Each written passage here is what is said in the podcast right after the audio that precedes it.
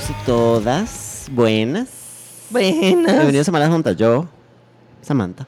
Yo, Lili. Somos Malas Juntas. Permas, peores separadas. Una vez más. Una Lid- vez más. eh, Lidi. No nos hemos morido.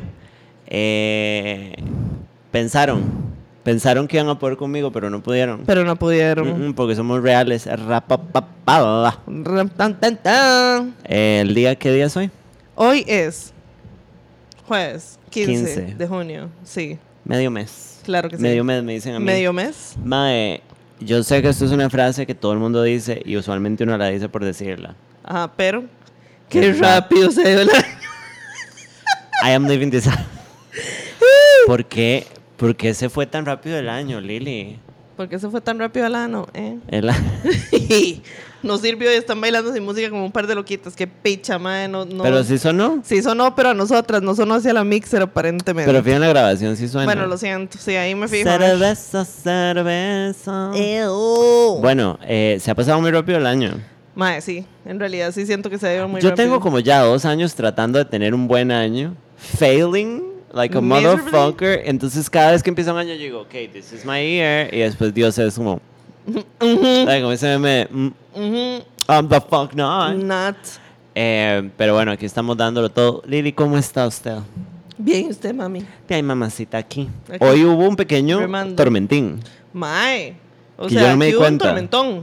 Tormentonta me dicen a mí. Tormentomonja, eh. O sea, yo me di cuenta porque mi ventana tiene como un techo, la que está a la parte de mi cama, Ajá, y el agua llegó hasta la ventana. Ajá. And that's kind of like, no. Ajá. Pero mi mamá me mandó unos videos, esos videos que se pasa como por cadena de WhatsApp, de una palmera caída en Heredia. Ah, sí, mae. Y de lejos como un tornado, no kidding. Ajá, sí, ahora se lo enseño, se me olvidó mandárselo. Y suena, vea, es que hay un tornado en el horizonte, ¿sabe? Como un, ajá. Ajá, ese hongo. Pero bueno, usted aquí lo vivió, me parece. Mae, sí, o sea, los árboles de aquí al frente se hacían para todo lado. Este, se me- llovió horizontalmente. Oh, Entonces se me turbometió el agua en la, en la terraza cuarto de pilas. Sí, yo ahora me senté en ese sillón silloncito mojado. Sí, Claro que sí. Good y, times. ¿cómo se llama? Este. Bueno, aquí no, porque es una casa de una sola planta y, di, es de block, ¿verdad? Entonces no, pero donde mi papá y donde mi mamá, que en la segunda planta es construcción liviana, Apá y amá. ajá, se hacía para todo lado, Sara. Ujú. O sea, literal, mi papá me llamó y me preguntó Y le que cómo me había ido porque él se le movió absolutamente todo, porque estaba en el segundo piso. Se lo merece. Y sí, digamos. Su papá, Lili, hasta luego, yo ya me... Yo Lili, me, ya se acabó esto, ya. Lili, dígame Al una fin. cosa. ¿De qué va a heredar? yo nada. Deudas. no Sí. ¿Qué dice la Pamp? Dice, a mí casi se me vuela la casa. Este, yo estaba en Desampa por pura agua y casi me lleva el viento con todo y sombrilla. Sí, aquí estuvo muy fuerte. Sí, mi mamá, mi mamá está toda afectada en Heredia también. sí, sí, sí. O sea, bueno, Y me en dijeron Cartago que se cayó un árbol. Cartago fue Sí, peor. Se cayó un árbol y, y aplastó un chiquito. Yeah, was pretty terrible. ¿Is he dead? Yeah. El chiquito se... Ujú. Oh my god, that is so bad. Qué mal ride. Es terrible. Es como cuando el, el, el terremoto de Cinchona, que todo el mundo estaba como que fuerte, ¿verdad? Pero nadie se imaginaba que esa vara se vio de Sí, la pura las verdaderas... conse- Madre, qué miedo, pero loco. Ajá, ujú. Terrible.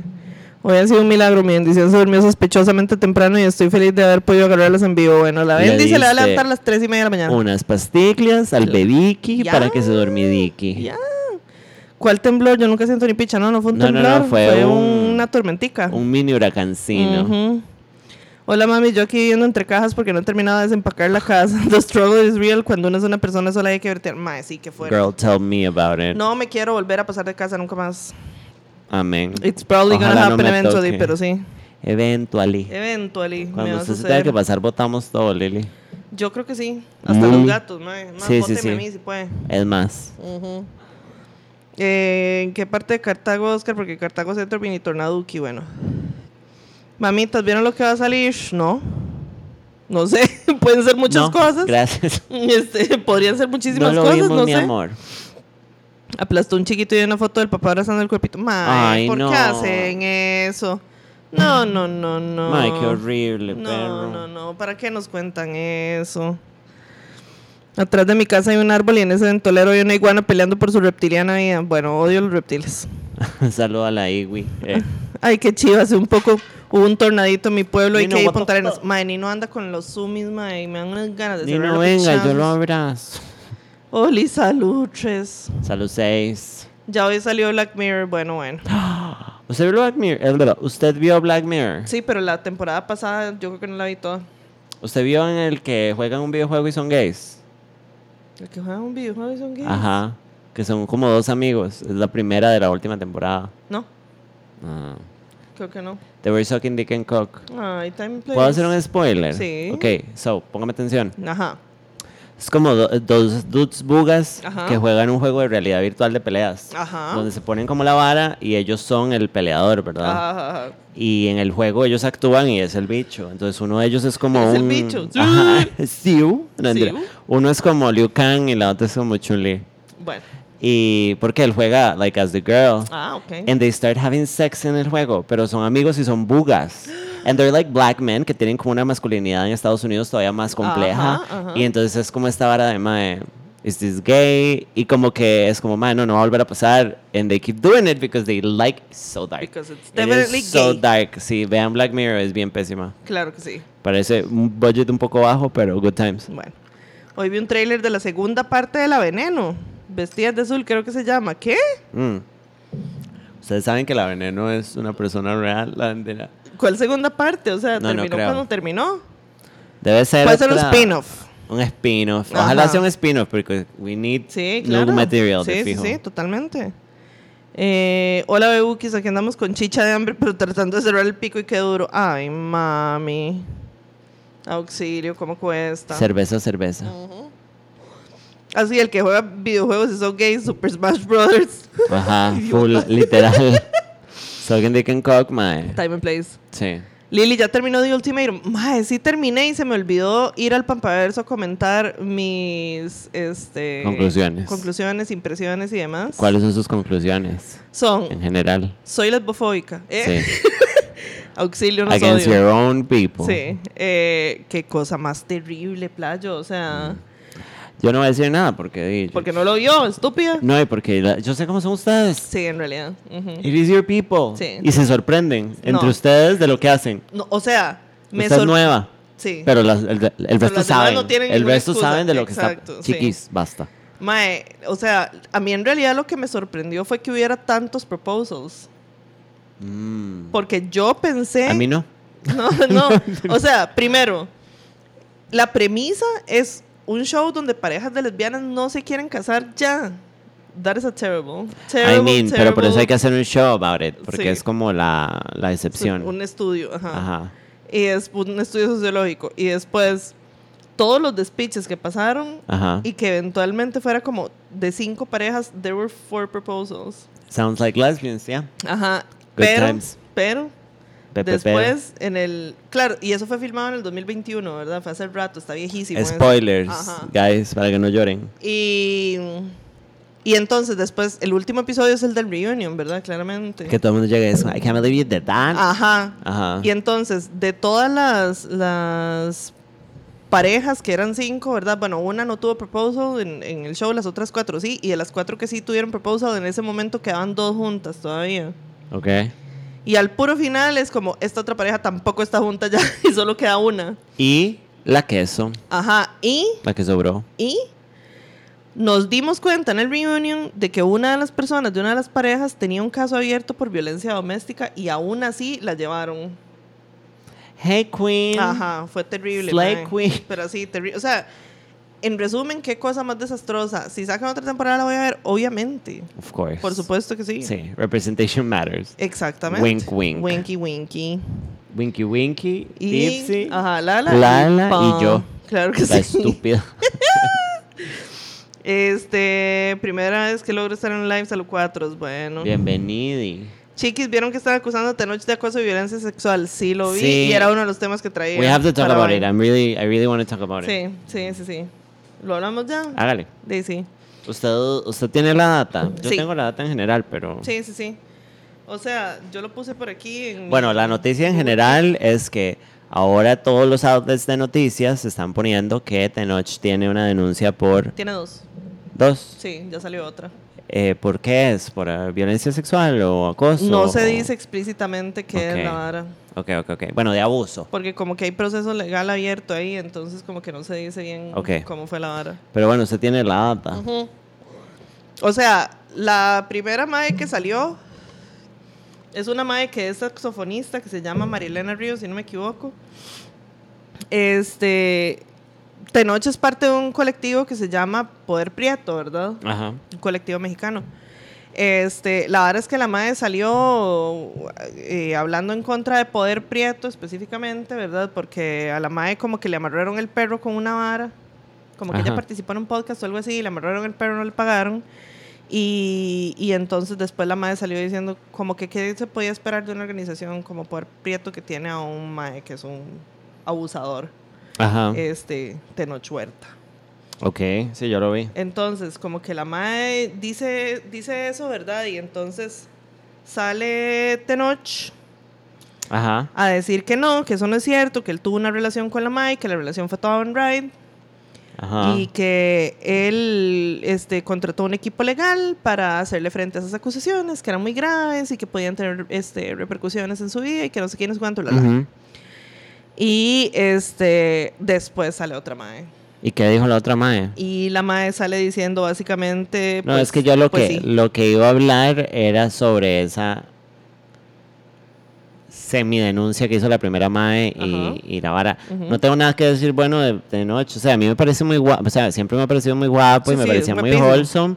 Pero, o sea, de que me digan este mae es un abusador. O sea, no tengo razones para dudarlo, pues. Exacto. Tampoco. Pero eh, quiero saber qué dijo la otra denuncia porque I was going to talk about the first one. El otro día tuve toda una conversación con mis amigas al respecto porque me tienen un poco mareada con las denuncias eh, incompletas Ajá, ajá, ajá. y cómo eso no afecta al MAE, me vale una verga al MAE, cómo afecta al movimiento cuando hacen denuncias a medias. Y porque la actitud de la MAE que la hizo fue un poco como, a mí no me da la gana de decir, pero como así, como, no de MAE, esto es muy serio para mí, estoy en un momento legal, no. Ajá. Ah, Sí, yo sí, sí. sabré. Ajá. Y yo es como, what do we do with that? Homegirl. Sí, es, es una bronca eso porque es como, o sea, Pero como bueno, que si no usted está sabía saliendo, que había otra. sí, como que si usted está saliendo a hablar esto, o sea, si Ajá. usted está saliendo a manifestarse sobre este asunto, uno esperaría que dijera también qué fue lo que pasó, ¿verdad? Porque ya usted está O saliendo por a- lo menos algo, o sea, pero bueno, alguito. ¿qué dijo la otra persona? No, no. La otra, mae, espérame porque lo estoy buscando, porque la verdad es que este sitio es una porca miseria, mae. este Y sitio entonces-. ¿no? Sí, básicamente, entonces, este... Oh, sex. Mientras el tanto, yo un. Lleva una vara rarísima, pero espera. momentito musical. La otra, sí, pim, pim, pim, pim, pim, pim. Aquí está. Dice, otra acusación de abuso sacude a Tenoch Huerta. La actriz Ajá. Fernanda Toski se suma a las acusaciones. ¿Quién es Fernanda Toski? Una actriz mexicana que no tengo ni la menor idea. Ok, ok, ok. Ogo, ogo, ogo. Pero la vara es que, este, vamos a ver, dice, señalado por Fernanda Toski, por su parte Huerta ha negado las acusaciones de Ríos, que es la otra madre, la saxofonista, en un comunicado donde además afirmó que tomará acciones legales para defender su integridad. Sin embargo, el actor ahora se encuentra frente a otra acusación, esta vez por parte de Toski. La actriz egresada del IMBA y de la Escuela de Artes Escénicas Argos compartió su experiencia con Huerta en Twitter. Oh, ok, ok, ok. Spill. Tuve una experiencia muy fea con Tenoch Huerta. No fue un hombre con respeto en lo sexual, solo vio por sus intereses, me lastimó y me sentí muy enojada. Espero que paren sus abusos. Este, pero eso, básicamente eso fue lo que dijo. Entonces, di, también, o sea, no hay nada como información específica. Ajá, ajá, ajá. Este, pero creo que el MAE no se ha manifestado sobre esto que dijo esta No, porque igual fijo le dicen, no hable. O sea, este mae, nótese que estos maes, o sea, cuando se enfrentan a una denuncia de este tipo, tienen 48 personas detrás Es que diciéndoles qué hacer y cómo actuar. O sea, whatever he does no es un acto transparente de él, es un acto de, de, de- de publicista, digamos. Lo que yo quería hablar era como de que, o sea, no, no me... Obviamente me pega mal ride, porque es como, es una cosa muy fea y a mí el mae me parece muy guapo y me parecía muy wholesome. Pero oye, es un actor, me, va- me da igual, digamos. Él, Sí, o sea, y nadie va a estar poniendo las manos en el fuego por el eso, mae. eso, eso. Ni sí, por sí, ninguno, sí. o sea. Y fue muy bonito mientras duró. Ahora, eh, lo que me trajo esto de vuelta y lo que estaba hablando con mis amigas el otro día en el chat de mis amigas, eh, es eh, que trae otra vez la conversación de las denuncias que ya, bueno, este, se va a poner feminista en toque el podcast. Eh, la conversación de, de las quemas, que Ajá. ya se habían parado mucho. ¿Se Sí. acuerda que tuvimos una era en donde todo el mundo estaba quemando a todo el mundo? Ajá, todos los Aquí en. Costa Rica, unas chicas se jalaron unas cagadas con unas quemas súper mal hechas, que no sirvieron para nada, y por Ujú. eso las acusaciones, si eran ciertas, no llegaron a nada. Ajá, exacto. Porque, entonces, madre, me parece un tema como, yo dije, madre, we should talk about this. Cuando yo vi las primeras acusaciones fue esta vara de esa Elena Ríos, Elena Ríos es. Eh, y entonces me puse a investigar, busqué los tweets, o sea, Ajá, busqué la información real. Y esta madre dijo, o sea, esta madre dijo que Tenoch era un abusador Ajá. porque estaba molesta por lo de la plata. Ajá. Entonces eso fue como el catalizador. Y nada más dijo, ustedes que defienden a este abusador, Ajá. ujú, que esperar porque no me pagaron la plata. O sea, que yo dije, bueno, ok, supongo que te enojó lo suficiente para hablar de un abuso que usted recibió. Ok, go for it. Me pongo a fijarme en los tweets. La madre no dijo nada. No.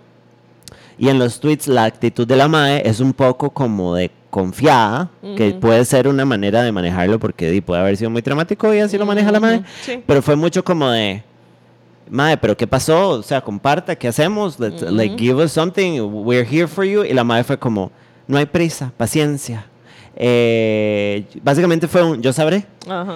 Entonces es una mierda porque, digamos, si usted viene y dice, chiquillas, esta persona en la que estamos confiando es un abusador y salís corriendo, Ajá. no estás previendo a la gente de lo que está pasando.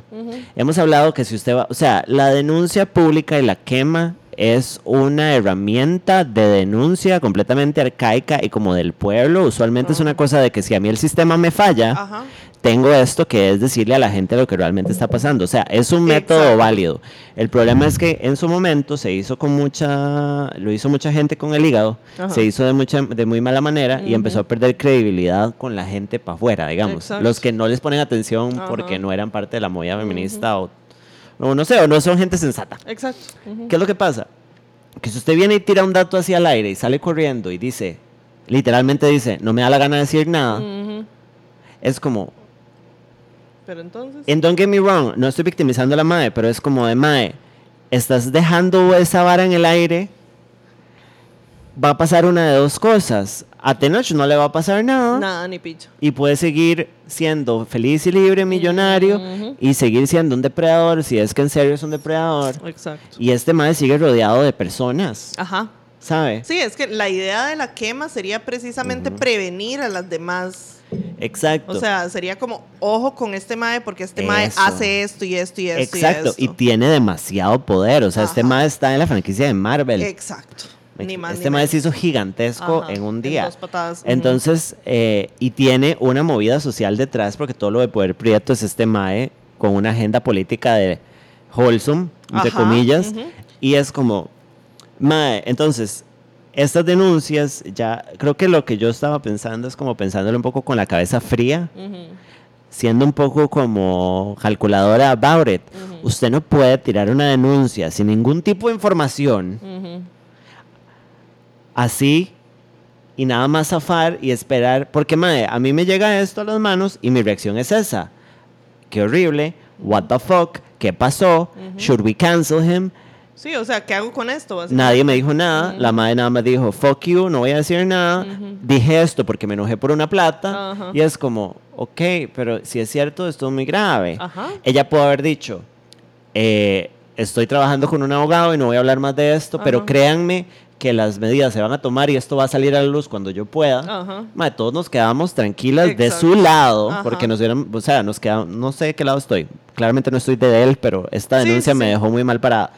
Y nos quedamos esperando, de fijo. Estos Sí. procesos son larguísimos y súper victimizantes. De Exacto. fijo una sabe. Sí, sí, sí, Pero, exactamente. mae, nada más me vi otra vez en esta vara de Willas usando denuncias de otras chicas. Ajá. Y es como, yo conozco una mae que el mae la violó. ¿Quién es? ¿Qué pasó? ¿Dónde está la chica? Este, ¿Esto es suyo? No, no es mío, es de una amiga. Ese mae es peligroso, tengan cuidado. Ajá.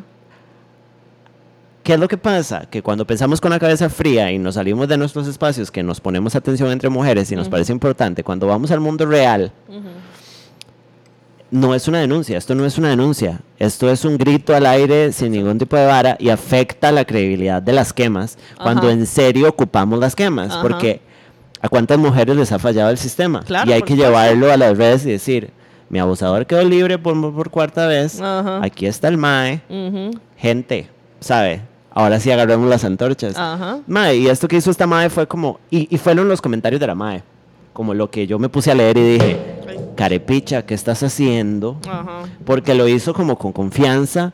Y yo dije, Mae, esta Mae es una feminista. Si no me equivoco, esta Mae es sobreviviente de un feminicidio. Sí, Y yo por eso es que se hizo es activista. Ajá, ujú. Y dije, Mae, estamos haciendo esto otra vez. Ajá. Chiquillas, o sea, yo ya ni siquiera estoy en la movida feminista como activista, pero es como hemos estado, o sea, he oído feministas de todo tipo teniendo esta conversación de, Ujú. mae, las quemas son reales, son una herramienta, pero necesitamos hacerlas bien. Y estas madres se hablan esto. Ah, bueno, y dice, y no soy la única. Y se, se sale y se esconde y todos quedamos. Ajá. Entonces, di, no podemos hacer nada con eso. Y mae, si usted empieza a hacer esas cositas, el, usted tiene que golpear el, o sea, el, el objetivo de, de- perdón que me estoy yendo en un hueco. No, no. Eh, si usted va a golpear a una figura pública por donde hay que golpearla, que es por su imagen, usted tiene que aprovechar muy bien esos golpes. Ajá.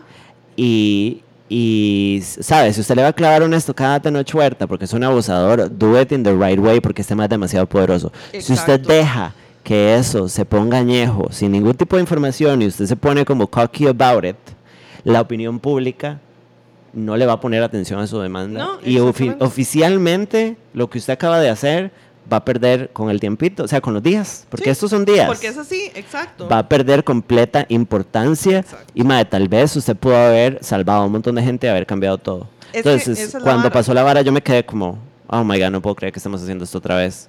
O sea, si este madre es un depredador, estamos pifiándola Totalmente. y este madre puede pagarle a quien sea la plata que sea para taparse. Ajá. Y esta, caja- esta cagada que se jaló en Twitter, yo dije, madre, I don't know if this, o sea, this was a major fuck up. Estoy segura que ese madre va a salir Sí, entero sí, sí, como y si es nada. que lo que pasa con esto es precisamente que, digamos, el fin de la quema no debería ser solo como hacerle daño a este malparido. Aunque obviamente sí debería sufrir consecuencias. por Obvio, hizo, sí, por sí, sí. supuesto. O sea, eso es parte de, es que esta persona sufra consecuencias. El asunto es que el hecho de que esta persona sufra consecuencias lastimosamente depende de la credibilidad de la, de la denuncia, de la Ajá, quema. exacto. Porque no todo mundo, precisamente, no todo mundo es feminista, no todo mundo le cree a la víctima. Entonces No. tiene que haber cierta credibilidad porque obviamente las consecuencias tienen que venir de gente que probablemente no es feminista. Eh, la Que se quede sin su legislación contrato de y las Marvel, que se quede- decisiones no las tomamos nosotras No, que le ponemos atención a las víctimas. Exacto. O sea, uno lo más que puede hacer es no ver las películas, claro. Pero para que este hijo puta se quede, por ejemplo, sin un contrato, la decisión No. es de uno- un montón de bates blancos. Las películas de Marvel las consumen un montón de bates. Exacto. Esto no va a golpear a este madre si No. no se hace bien. Entonces fue como, madre, qué mierda. Y ya bueno, y ya poniéndome personal y estúpida, fue como a mí me encantaba Tenoch Huerta, vienen y me la cagan y me pongo a investigar para ver si me muerdo con la vara Ujú. y no encuentro nada más que hay otra gente. Ajá. Y es como.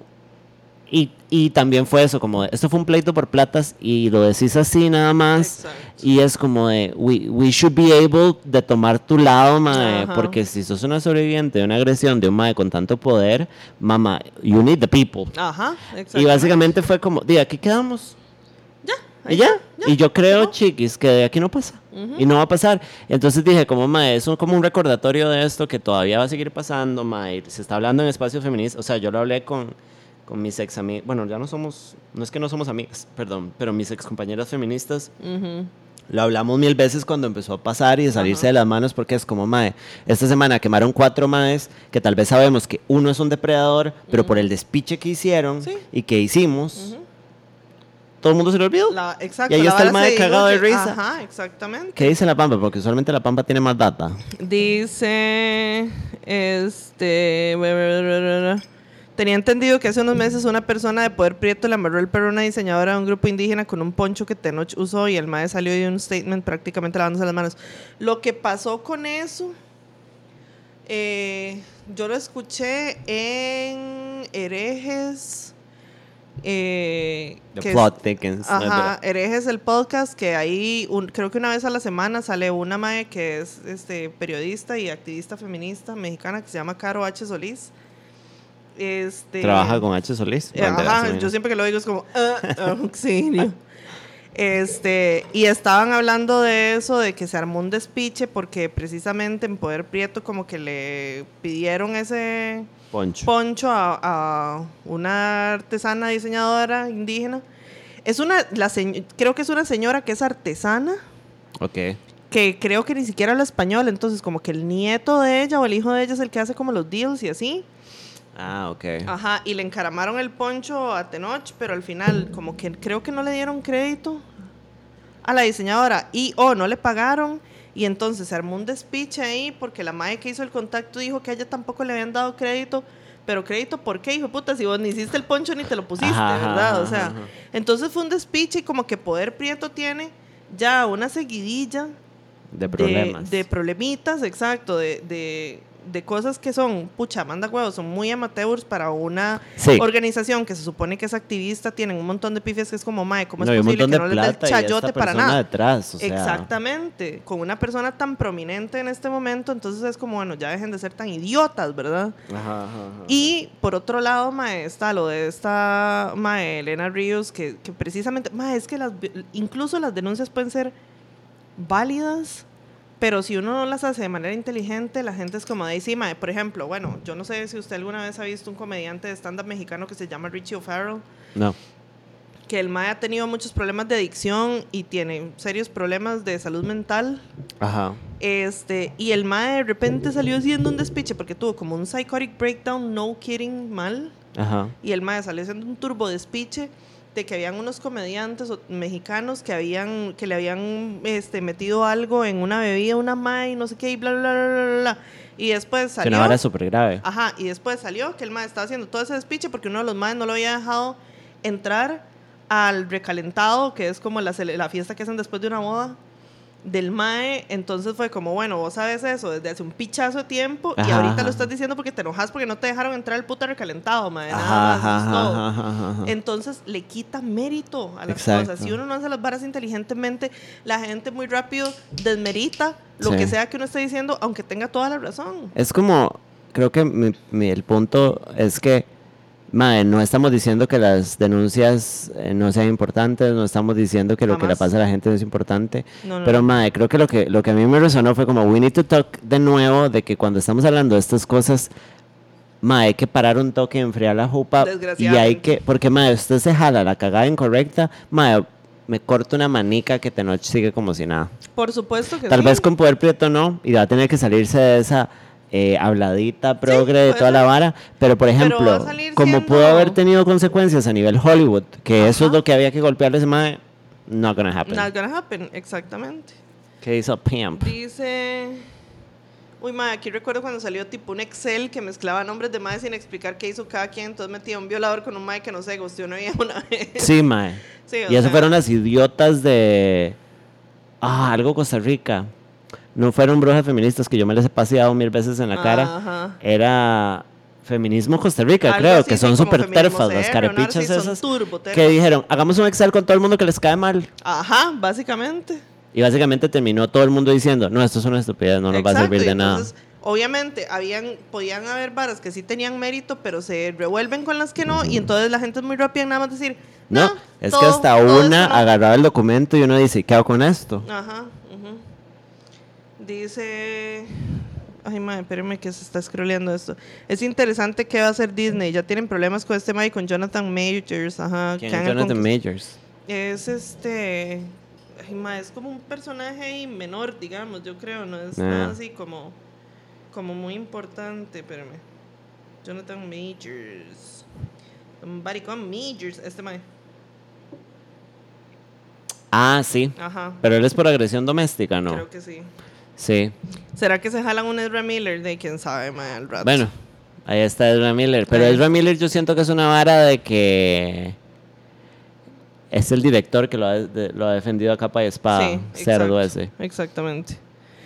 Dice Mae, sí, qué triste. De todas las páginas feministas solo sigo una y ya he visto varias publicaciones sin fundamento y aún lo dejan como un sinsabor. Sí, Mae. O sea, y no es que la, no es que las no necesariamente es que las denuncias no tengan fundamento, sino que si no se comparte, uno di- dice como, bueno, pero de ahí. Ajá, ajá, ajá. No, y es como si usted empieza a gritar fuego y fuego, fuego y no hay fuego, cuando haya fuego ya no tiene Sí, fuerza ni relevancia. Bueno, y Exacto, esas y el- paginillas, yo lo he dicho mil veces, siempre me quedé esperando mi pleito, nunca me llegó, ya, entonces ya ni me interesa, pero madre, todas esas paginillas de brujas feministas, feminismo de ricas son un montón de mierda de gente que no sabe gestionar absolutamente nada y por eso es que tienen una página de Instagram donde solo hacen posts de Canva Ajá. sobre animaladas. Entonces, mae, eh, hay como que apoyar a la gente que ha sido víctima y así, pero mae, hay que hacer las cosas como con un poquito de paz y mae, no desperdiciar oportunidades, mae, y eso como de, es que no me pagaron una plata, entonces para que sepan es un violador. Ajá. Bitch, what? What? Es como, mae, deberíamos estar... cu- ¿Cuántas otras personas se ha comido esta persona vivas? Eh, we need to do something. Y no, es mae, va, va a ver, Tenochcito va a salir como si nada. Tal vez ya no esté en Disney. Igual Namor se murió en la película. Ah, bueno. Pero si no la vieron, I'm sorry. Sorry. Pero, no, pero fijo, lo pueden traer de vuelta somehow. Sí, sí, Eh, sí. You know Marvel. Eh, tal vez ya no. Pero este mae va a seguir como si nada. Sí. Por esta cagada, mae. Ujú. Dice, dicen que su micro suena feo, mija. Qué Fuck you, raro. bitch. No, mentira. Eh. Dice, igual algo similar había pasado con la Sansari, que una vieja hizo un ensayo acerca de cómo el mae fue un depredador y lo que describió sonaba mal sexo nada más. Pues sí, yo creo que eso al final no quedó en nada Fue tampoco. full eso, sí. No, y di, se supone, mae, yo nunca encontré el, el the origin of it, Mm. pero es como de, bueno, ya ahí no deberíamos entrar en ese tema, pero es como este lost in translation de qué es algo de violencia, qué no, y hubo un momento en donde todo el mundo, no sé, como cuando empezó toda esta narrativa de cuántas veces te han violado realmente, si usted ha hecho esto, esto y esto y esto y esto, y cierta gente entró en pánico y dijo, mae, tal vez, y entonces se armó este despiche sí, sí, sí. y mae, salió un montón de gente embarrada que tenía que salir embarrada, pero también salió un montón de gente embarrada que es como, mamá, that was not the point. Y así Sansari también salió ileso de todo eso por eso mismo, Ajá, por ese despiche que se hizo. exacto. Bueno, perdón, y yo creo que incluso el carepicha este de Louis C.K. Ah, lo- mae. logró volver ¿Logró volver? gracias a esos zambrotes que lo hicieron como get some leverage. Ajá, exacto. Y ahí está. Sí, ahí está, como si nada. Ujú. Tranco. Dice, Richie está perdido desde hace semanas. Sí, Richie O'Farrell se le dio un yeyísimo y no aparece. ¿Quién sabe qué fue lo que pasó? No, no, her. Ay, mae. O sea, no me fue, gustan un, los comediantes hombres. fue un desastre. Esa hora fue un despiche. O sea, yo ese mae... En realidad yo nunca he visto un show de stand-up completo de, de ese mae, digamos, ni nada. Lo que he visto lo he visto como en Insta porque el mae como que ha salido en ciertos podcasts que yo escucho. Pero el mae tuvo un turbo breakdown y nada más se perdió y ya nadie sabe dónde está. Me. Sí. Eh, dice, hablen de lo de Elena Correa. Ma, yo no sé absolutamente Elena, nada de eso. No estoy defendiendo a Neymar, Mae con plata y famoso, what a surprise que sea un abusador, pero también hay que tomar en cuenta el racismo que hay en México, un prieto más importante que los Whitexicans. Pues sí, puede ser, o sea... No creo que No sea sé. una denuncia sin fundamento. Me parece que, bueno, que ya, ya, ya se cagó. Mae, háganme caso, ya no pasó nada. Vamos a tener que esperar a que pase otra cosa, which is awful. Ajá, exacto. Porque, mae, esto O fue... a que salga más gente y que pase Sí. un Bill Y me parece ahí, no muy sé. loco que esa madre sea activista feminista y todo haya sido así. Ajá. Fucking messy. ¿Qué más dice la pimp? Dice. eh, el micro de Samsung Fatal, bueno, ya solo vimos. Desmadre Costa Rica, algo así. Eh, no sé. Fuck that. I don't, no me remembro. Sí, sí, era que yo estaba hablando de feminismo Costa Rica. Ujú, ujú. Qué madre, que es una página de mierda, by the way. Y son todas terfas. ¿Y sabe qué es lo peor de Mae, todo? Son viejas terfas que no saben que están siendo terfas porque ni siquiera saben nada de nada de nada. Entonces repiten una vara, se les cagan. Fijo, no siquiera son transfóbicas, pero están repitiendo esta vara del sexo Es del que género es que las terfas ah, dicen que ni siquiera tiene sentido como de manera teórica. Ajá. Y cuando les dicen algo, lo que hacen es apagar los comentarios. Sí, exactamente. O sea, y, y hay que tener mucho cuidado hasta para estar cacareando. Oh, no. Oh no. Oh, no, se despanochó el video. Espérense un toque. ¿Ustedes vieron el documental de Shiny Happy People de esa familia que, ten- que tenían 100 hijos y un reality en TLC? Nope. Este, espérense un toque porque yo creo que se va a... En algún momento se va a cortar el video probablemente, vamos a ver. Dice por aquí... Usted, tan lindo y bonito deseando parte íntima del tenor. Qué sad, pues sí, mae. Pero, eh, no hay que poner las manos en el fuego por ningún jabón. Jeje, ps, ve, ya se fue el video. Ahorita vuelve. Este. Bueno, se escucha un eco. Bueno, hoy está todo hecho un desastre. Sorry ahí. Mae, no sé qué hacer, No sé. Hay feedback. Ya, ya se oye bien.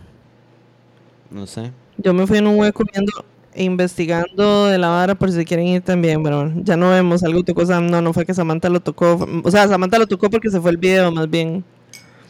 Este, ¿qué es este despiche? No sé, mae, hoy está pasando algo raro, digamos, y nada sirve. Se oye mal, pero ¿qué es lo que se oye mal? Yo, Samantha, las dos, un pito, no sé, auxilio. Suena un fantasma. Es un fantasma. Ay, no, mae. De no sé qué hacemos. Hay un eco raro, qué bueno, raro. no hay programa, entonces. No, mentira. Daisy se acabó. De no sé. ¿Usted tiene el micro encendido, mija? Véalo dónde está. Sí, pero como usted se tuvo que volver a meter, ya, ya vamos, ya vimos que es el problema. El audio se oye con eco, ¿eh? Sí, es que es un eco ahí de, de eso. Es, sí. Bueno, chao.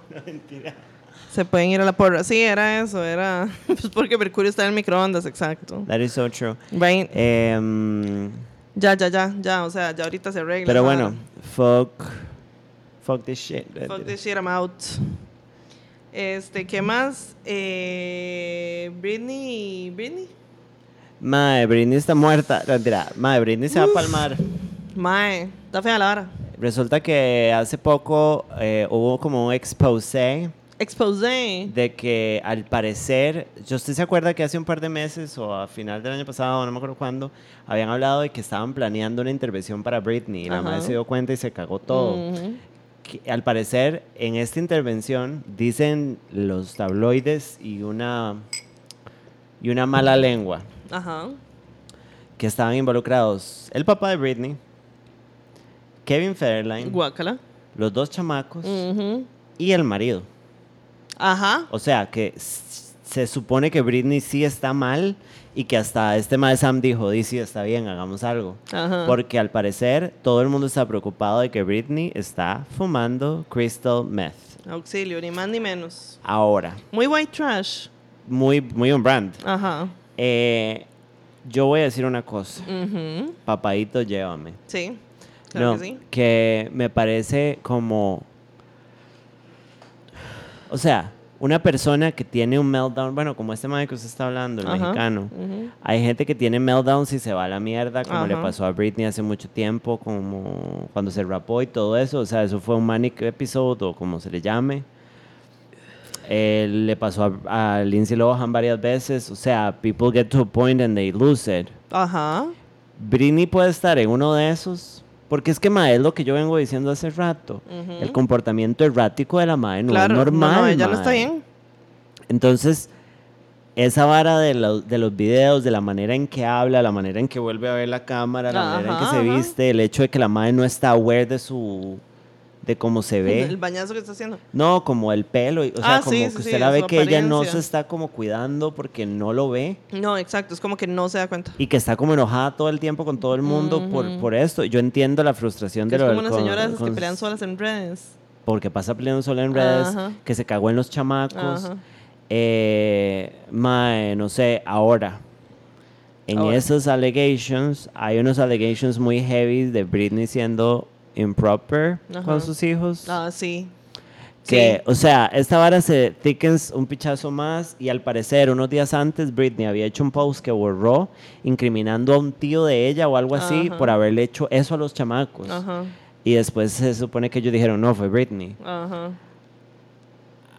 This is getting out of control y que básicamente, para terminar, que estos más están preocupados porque básicamente están esperando a que les avisen cuando Britney se palme Ajá. por lo del meth. Ujú. Que ahí dijeron que se iba a morir como Amy Winehouse. Y se supone que Sam está metido, Sam es el marido de Britney, está, he's also worried y metido en la vara. Mae, yo voy a decir algo controversial yet brave. Spill it.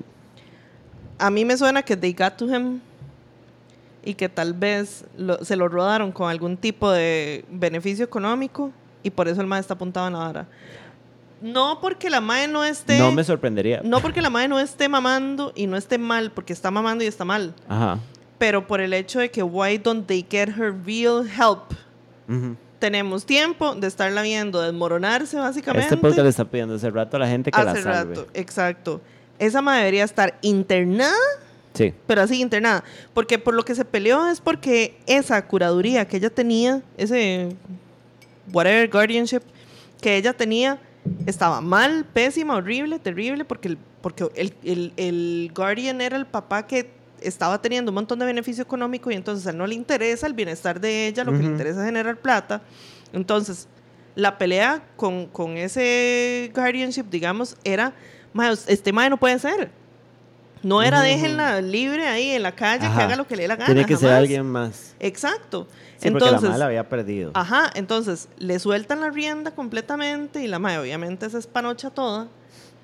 ¿Por qué no me la agarran? Y la me duermen. y me la duermen, exacto. ¿Por qué no me la meten en algún lado de rehab psiquiátrico, lo que sea, sí, que le es lo que en realidad necesita? redes, ma. Esta madre necesita sanarse Alguien que le desconecte el router, exacto, para que pueda estar fuera del ojo público Ajá. y se cure en serio. Nadie está haciendo eso. No, y eso de- habladas de, dejarla- interventions y no sé qué.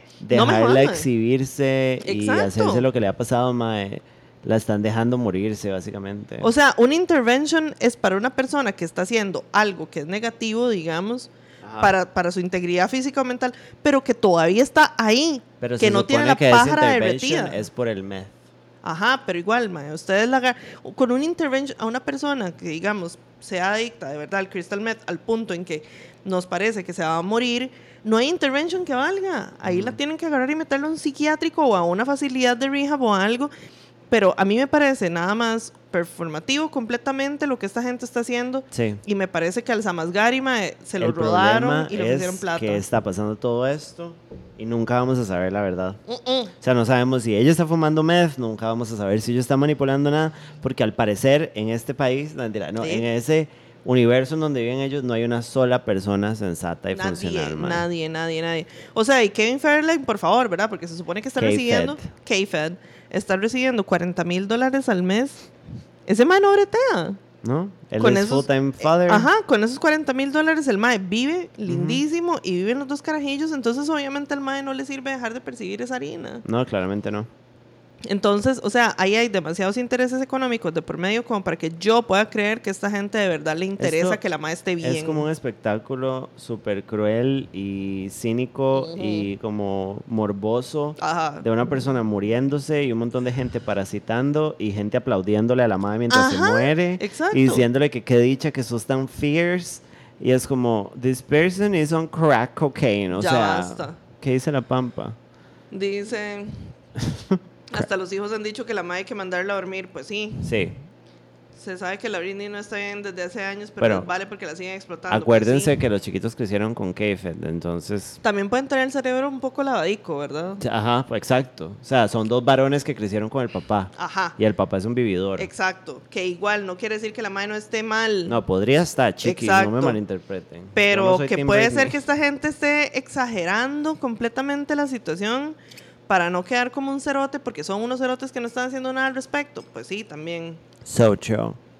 Eh, creo que ella nunca ha salido donde, de donde había caído hace años, pobrecita, pero no creo que se levante de eso. Muchas medicaciones, no sé. Sí, Mae, yo creo que ya no realidad- volvió más. Sí, o sea, y, y no es culpa de la medicación. O sea, si a la madre se le diera el tratamiento correcto, tal vez habría salido de ahí más bien hace muchísimo tiempo. Sí, pero debería estar haciendo esto en privado. Pero na- Ninguno de nosotros debería estar participando. No, por favor.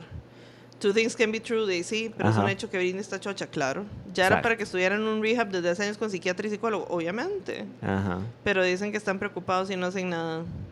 La única forma de salvar a Britney es nacionalizarla y ponerla bajo la protección de Sofía Guillén. No sé qué más. Ahí está. Guys, eh, Ahí está. se vienen proyectitos. Se vienen. proyectitos. De ley. Se vienen proyectitos de ley. De ley. Para ahorita. De la ley. Sí. Para, para derretida me dicen a mí. Yo ni tan siquiera dimensiono que pueden ser 40 mil dólares al mes. No, o sea, y eso es gente que está acostumbrada a manejar cantidades ridículas de plata y a tener un nivel de vida Sí, obviamente. que nosotros no nos podemos imaginar. Pero igual, o sea, ese hijo de puta está ahí con sus 40 mil dolaricos por mes haciendo absolutamente perro? Exacto. Vini está nada de estar dando vueltas en la fuente de la hispanidad pidiendo la pared. Pues sí. Después de ti. Pues sí, mae, o sea, este. pobrecita, mi mm, chiquita. ¿Usted tenía más temas? Eh, uno, ¿Dos? tres. Shes. Se murió Pat Robertson. ¿Quién? Pat Robertson, ¿Quién es Pat Robertson? un televangelist. Se murió en el mes del Pride. Ajá, exacto. Se... Empieza junio y este pedazo de mierda. Este ma era un ma de esos que durante los 80s y 90s, no sé si desde antes, estaba en televisión eh, pandereta en Estados Unidos diciendo que los gays eran los culpables de los huracanes, Ajá. de los terremotos, Ajá. del Por 9-11, supuesto que el. SIDA era un castigo para todos nosotros y Ajá. nosotras. Exacto. Mae, una Ese mierda de tipo, mae, una militancia, una vida militando en contra de las personas LGBTIQ y, y allegados. Ajá. Y Y se palmó en el mes del Pride. Se palmó en el mes del Pride. Yo estoy muy feliz, la verdad. En el mes del Pride también arrestaron a Trump, se le hizo el segundo arresto a Trump. Ajá. Un saludito. Estoy Mae, muy ¿usted vio que Trump tenía un montón de papeles confidenciales en el baño de, de la casa? Ajá. Y con eso lo van a agarrar también. Con eso lo van a Trump agarrar. va directo for the churro o por lo menos para quedar forever cancelado. Mae, qué hombre más estúpido. Yo estoy sumamente feliz porque este mae Trump fue el que impulsó una ley este, para aumentar las penas por mal manejo de documentos confidenciales. por joder a Hillary. por joder a Hillary Chilhill. Un saludo a Hillary Chilhill, que ojalá estés a fuego lento, vieja Ajá. maldita. Pero no se compara a Pero, este viejo exacto, a este mae le salió el tiro por la culata de una manera tan espectacular, Sí, mae, mae. tan espectacular que yo lo que soy yo me la jalo.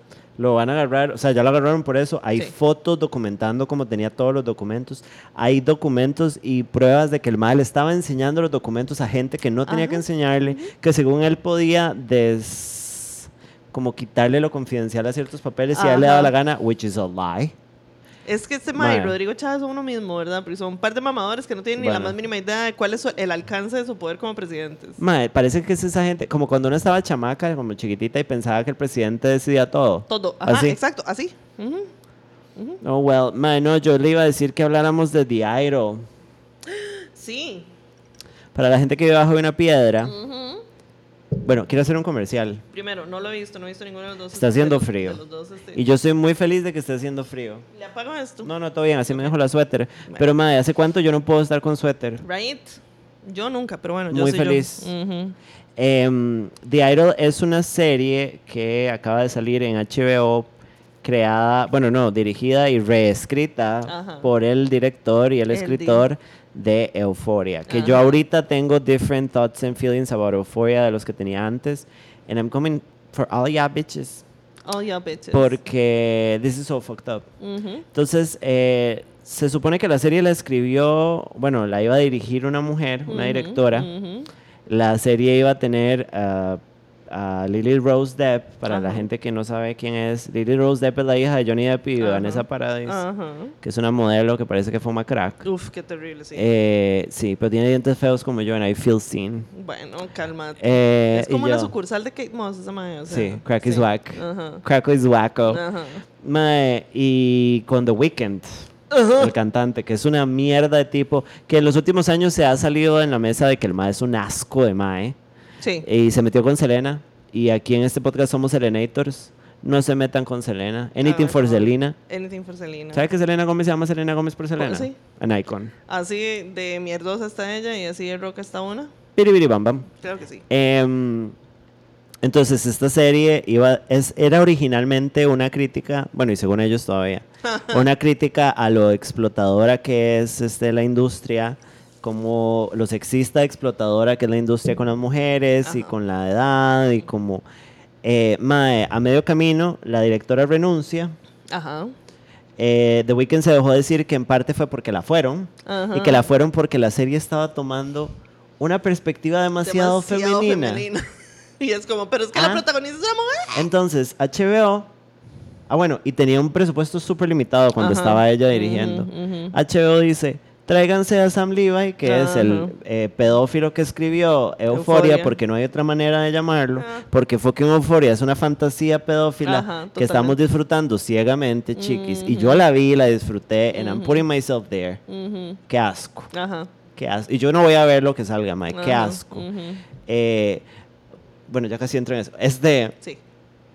Le dan un cheque en blanco prácticamente y dicen, Ajá. use toda la plata que quiera. Todo lo que El. MAE reescribió el 80% del programa, votó todo lo que habían filmado porque había más o menos entre un 50 y un 70% Sí, sí, sí. ya listo. Ajá.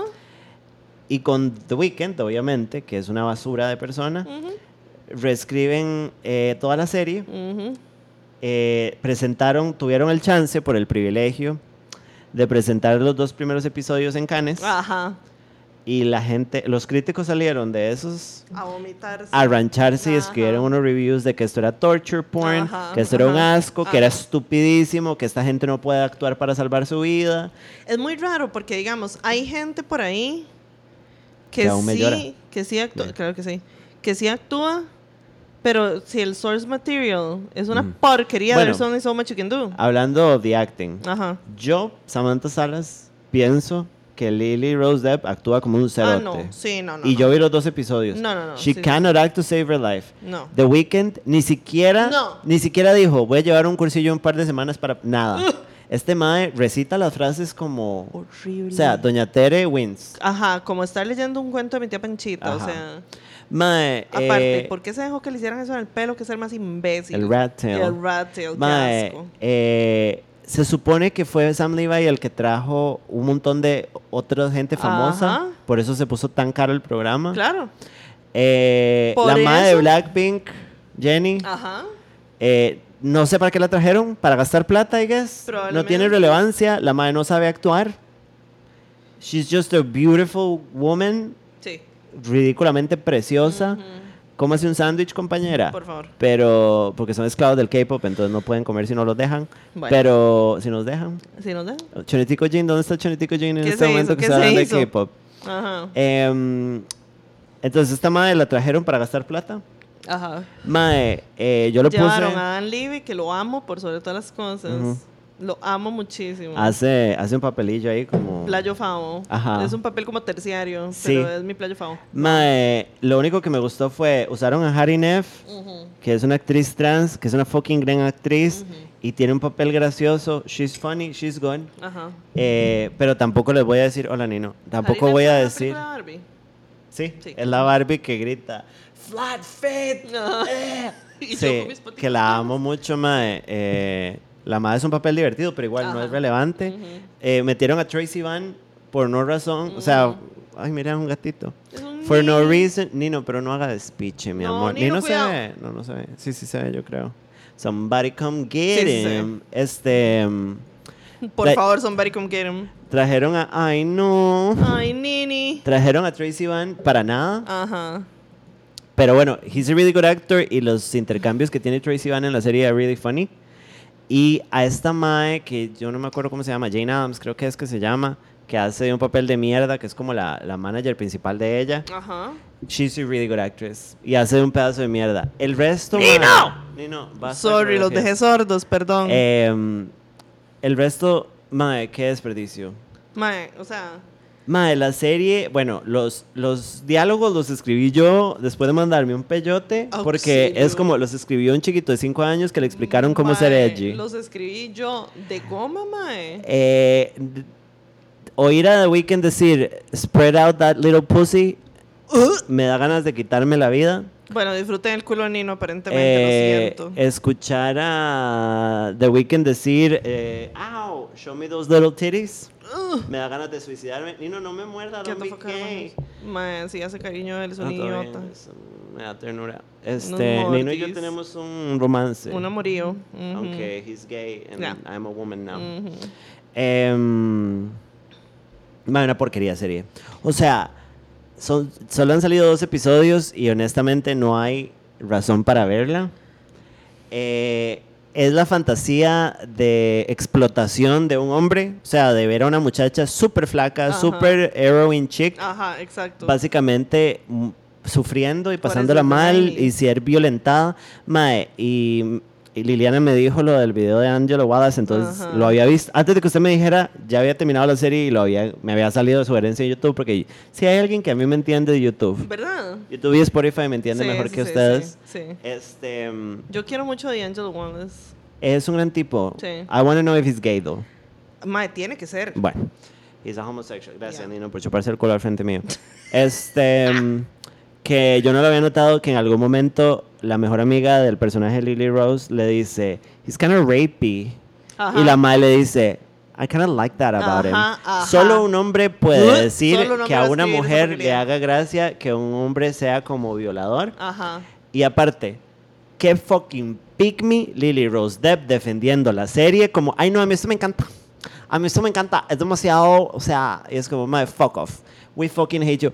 Lily, ya no sos parte de las mujeres, No, hija de puta. sorry, chao, Todas adiós, te odiamos. adiós. Todos We te odian, Lily Rose. claim her. Eh, gracias. We don't Ese fue mi descargo. ¿Qué dijo la Sí. gente? Perdón, me fui al carajo y volví. Dice por ahí. Soy Mario Giacomelli en este momento. Sí, totalmente. Yo, he consumido todo lo de The Idol que hay en YouTube. It made me hate The Weeknd. Bueno, ya yo lo odiaba. Y- perdón, y creo que The Weeknd es el problema más grande de estos. Por supuesto. Sí. Fui al chivo de Sam el fin pasado y estuve increíble. Me dio pena saludarlas, pero son preciosas y todas sus amigas también las TQM. Ay, gracias. Ay, cierto. Sí. Andábamos en el Andamos Xivo. el Xivi. Sí. Dice, amo que hablen de esto. Se ve que la escena del domingo, donde ella está grabando el video y se desmorona, sí lo escribió la madre que renunció. Puede ser.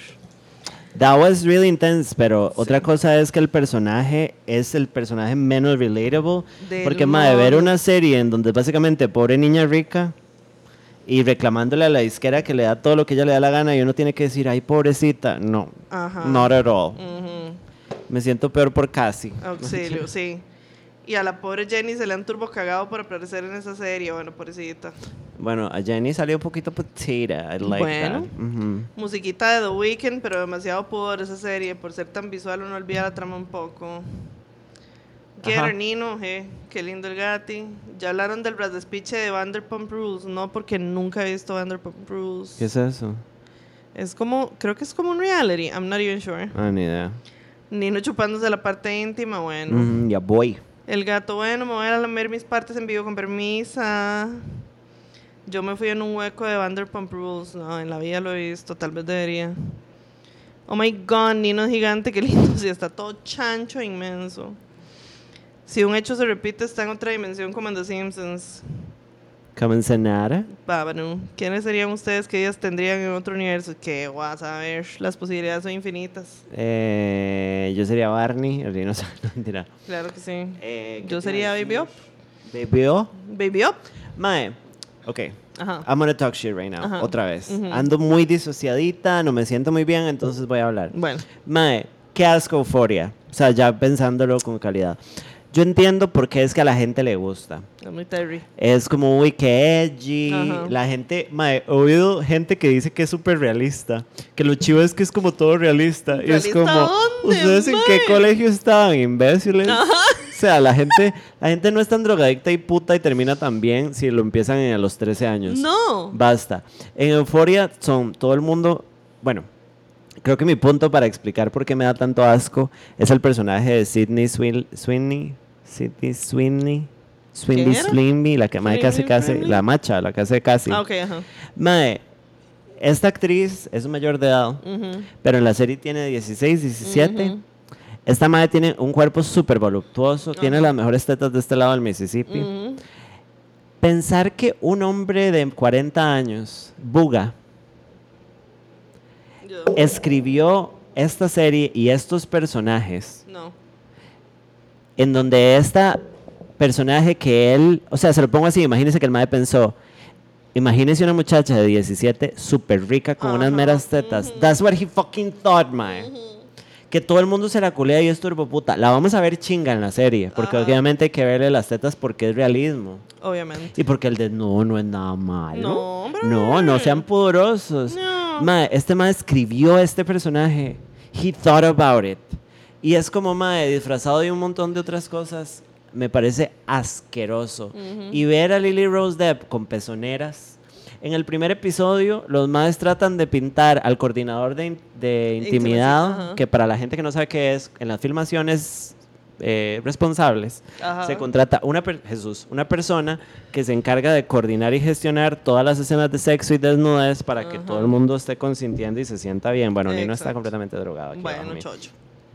Y en la serie lo que tratan de pintar como un estorbo y como un imbécil, que Ajá. hasta el personaje de Lily Rose es como, ay, que estorbo este man, ¿verdad? Ajá. Yo quiero enseñar las tetas, a mí me encanta. Y es como, no estamos hablando de sus tetas, estúpidas, we're talking about consent. Señor. Ma, el hecho de que consumamos euforia y lo encontremos cool sabiendo que le escribió un viejo verde pedófilo que quería verle las tetas a Simbly Swimbly y pretender que Sí. tiene 17 años, chiquis. ¿Quién es Tenoch Huerta realmente? Mae, sí. Sí, sí, sí. todo Y dije, demasiado ma, yo no puedo, porque yo veo euforia. no, ve- no puedo seguir viendo euforia cuando vuelva a salir. Qué asco. Qué asco que estemos participando de esta vara. Qué asco que HBO le dé plata a este viejo. Es una fantasía de un siniestra. viejo. Lili. Es una fantasía de un viejo. Que ni de un joven. Mentira. Ujú. Mae, como si The Idol o Euphoria hubiera sido escrito por una mujer y tocara temas de sexualidad y esas varas, estoy segura que tendría un ángulo No, diferente exacto. y que nos haría llegar y nos Exacto. llegaría de otra manera y que tal vez desnudez menos sexualizada podría hasta ser soportable. Exacto. Pero el hecho de que el hecho de que una vea Euforia y vea al personaje casi y hasta a mí que no me gustan las mujeres piensa que qué rica se ve, Ajá. me da ganas de tirarme del techo Sí. y vestirme de Tenoch Huerta y tirarme del techo para acabar con mi vida. Bueno, bueno. Entonces, eh, el gato de Liliana ahora es mío, Sí. para que sepan, Bueno. Nino está acá. No, ni ni. Y este fue mi, eh, mi denuncia. Claro que sí. Esta fue mi denuncia. Por supuesto. Papá. Pongan My Immortal. Pongan My Immortal. Sí. I'm so tired being here. Claro que sí. Suppressed by all my childish, no, childhood fears. Childish. And if you have to leave. Creo que es Childish. Traigan a Emily, le ponen un traje de Yoshi y la cerramos a vergazos. Porque eso fue lo que se ganó. Pongan Fallen, todo Claro el disco que sí, de Fallen. Toditico. Dice. Yo vi la segunda temporada de Euphoria horrorizada por todo lo que pasaba. Pues sí, la verdad sí. Bueno, y aparte, la segunda temporada tiene cero trama. La escribí yo drogada, no tiene sentido, no se trata de nada, no pasa nada. Auxilio. Y buenas tetas de todas. Sí, sí, sí. Buenas tetas, me dicen a mí. Buenas tetas. Eh, pensar que la actriz que hace de Cassie dice que Sam es súper accesible porque ella tenía muchas más escenas con tetas afuera en la serie y que él aceptó quitar unas cuantas. Mae, ah, Me bueno. explico, el mae la escribió así. Y las quitó porque no eran tan necesarias, tipo casi hablando con el pulpero pero con las tetas afuera. Ayuda, papayito. ¿Usted viste ese meme que dice como Euphoria, Euphoria is Ay. writing como Cassie's boobily breasted down the stairs?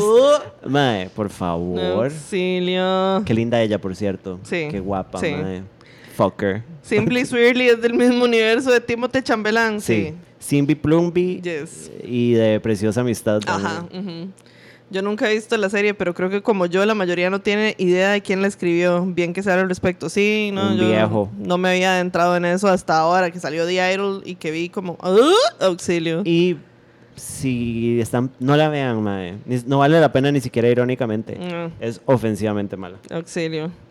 Sam, amo que Nino le tenga tanta confianza, pues sí. Nino y yo somos Soldier Boy Sí. y Lil Jon. Claro No, que sí. Yo nunca vi Euforia porque suficiente tuve con ver una temporada de élite. Esos adolescentes cogiendo es como, ok, ¿por qué todos están tan cómodos con la pedofilia? Yeah, Sí, terrible. sí, y todos nosotros. Yo vi Élite, por favor. Yo nunca vi Euphoria, ajá. El primer capítulo me pareció tan irreal que no soporté. Sí, sí, es Zendaya oliendo, eh, oliendo cemento de zapato y, y estas madres teniendo sexo anal a los 15. Claro. Mutsito. Mami, en mi colegio sí era muy del tipo Euphoria, o sea, colegio público de Chepe Centro, lastimosamente. Sí existen ese tipo de situaciones Mm. o peores, aunque no lo crean. Sí, mi o amor, sea, sí, pero no, no, es que no existan. no glamorosas como las pone Exacto. Euphoria. Y no, no es que no existan, es que la gente dice, es tan realista, como si todos los adolescentes fueran así, o sea, No. como si a todo Y mundo... aparte, o sea, había sexo entre menores. En todo lado hay sexo entre menores. Sí, claro, En o todo sea, lado existe. hay drogas. Ajá. Pero, mae, eh, poner a mujeres completamente desarrolladas Mm. de 20. Bueno, Alexa Amy tiene como 40 años.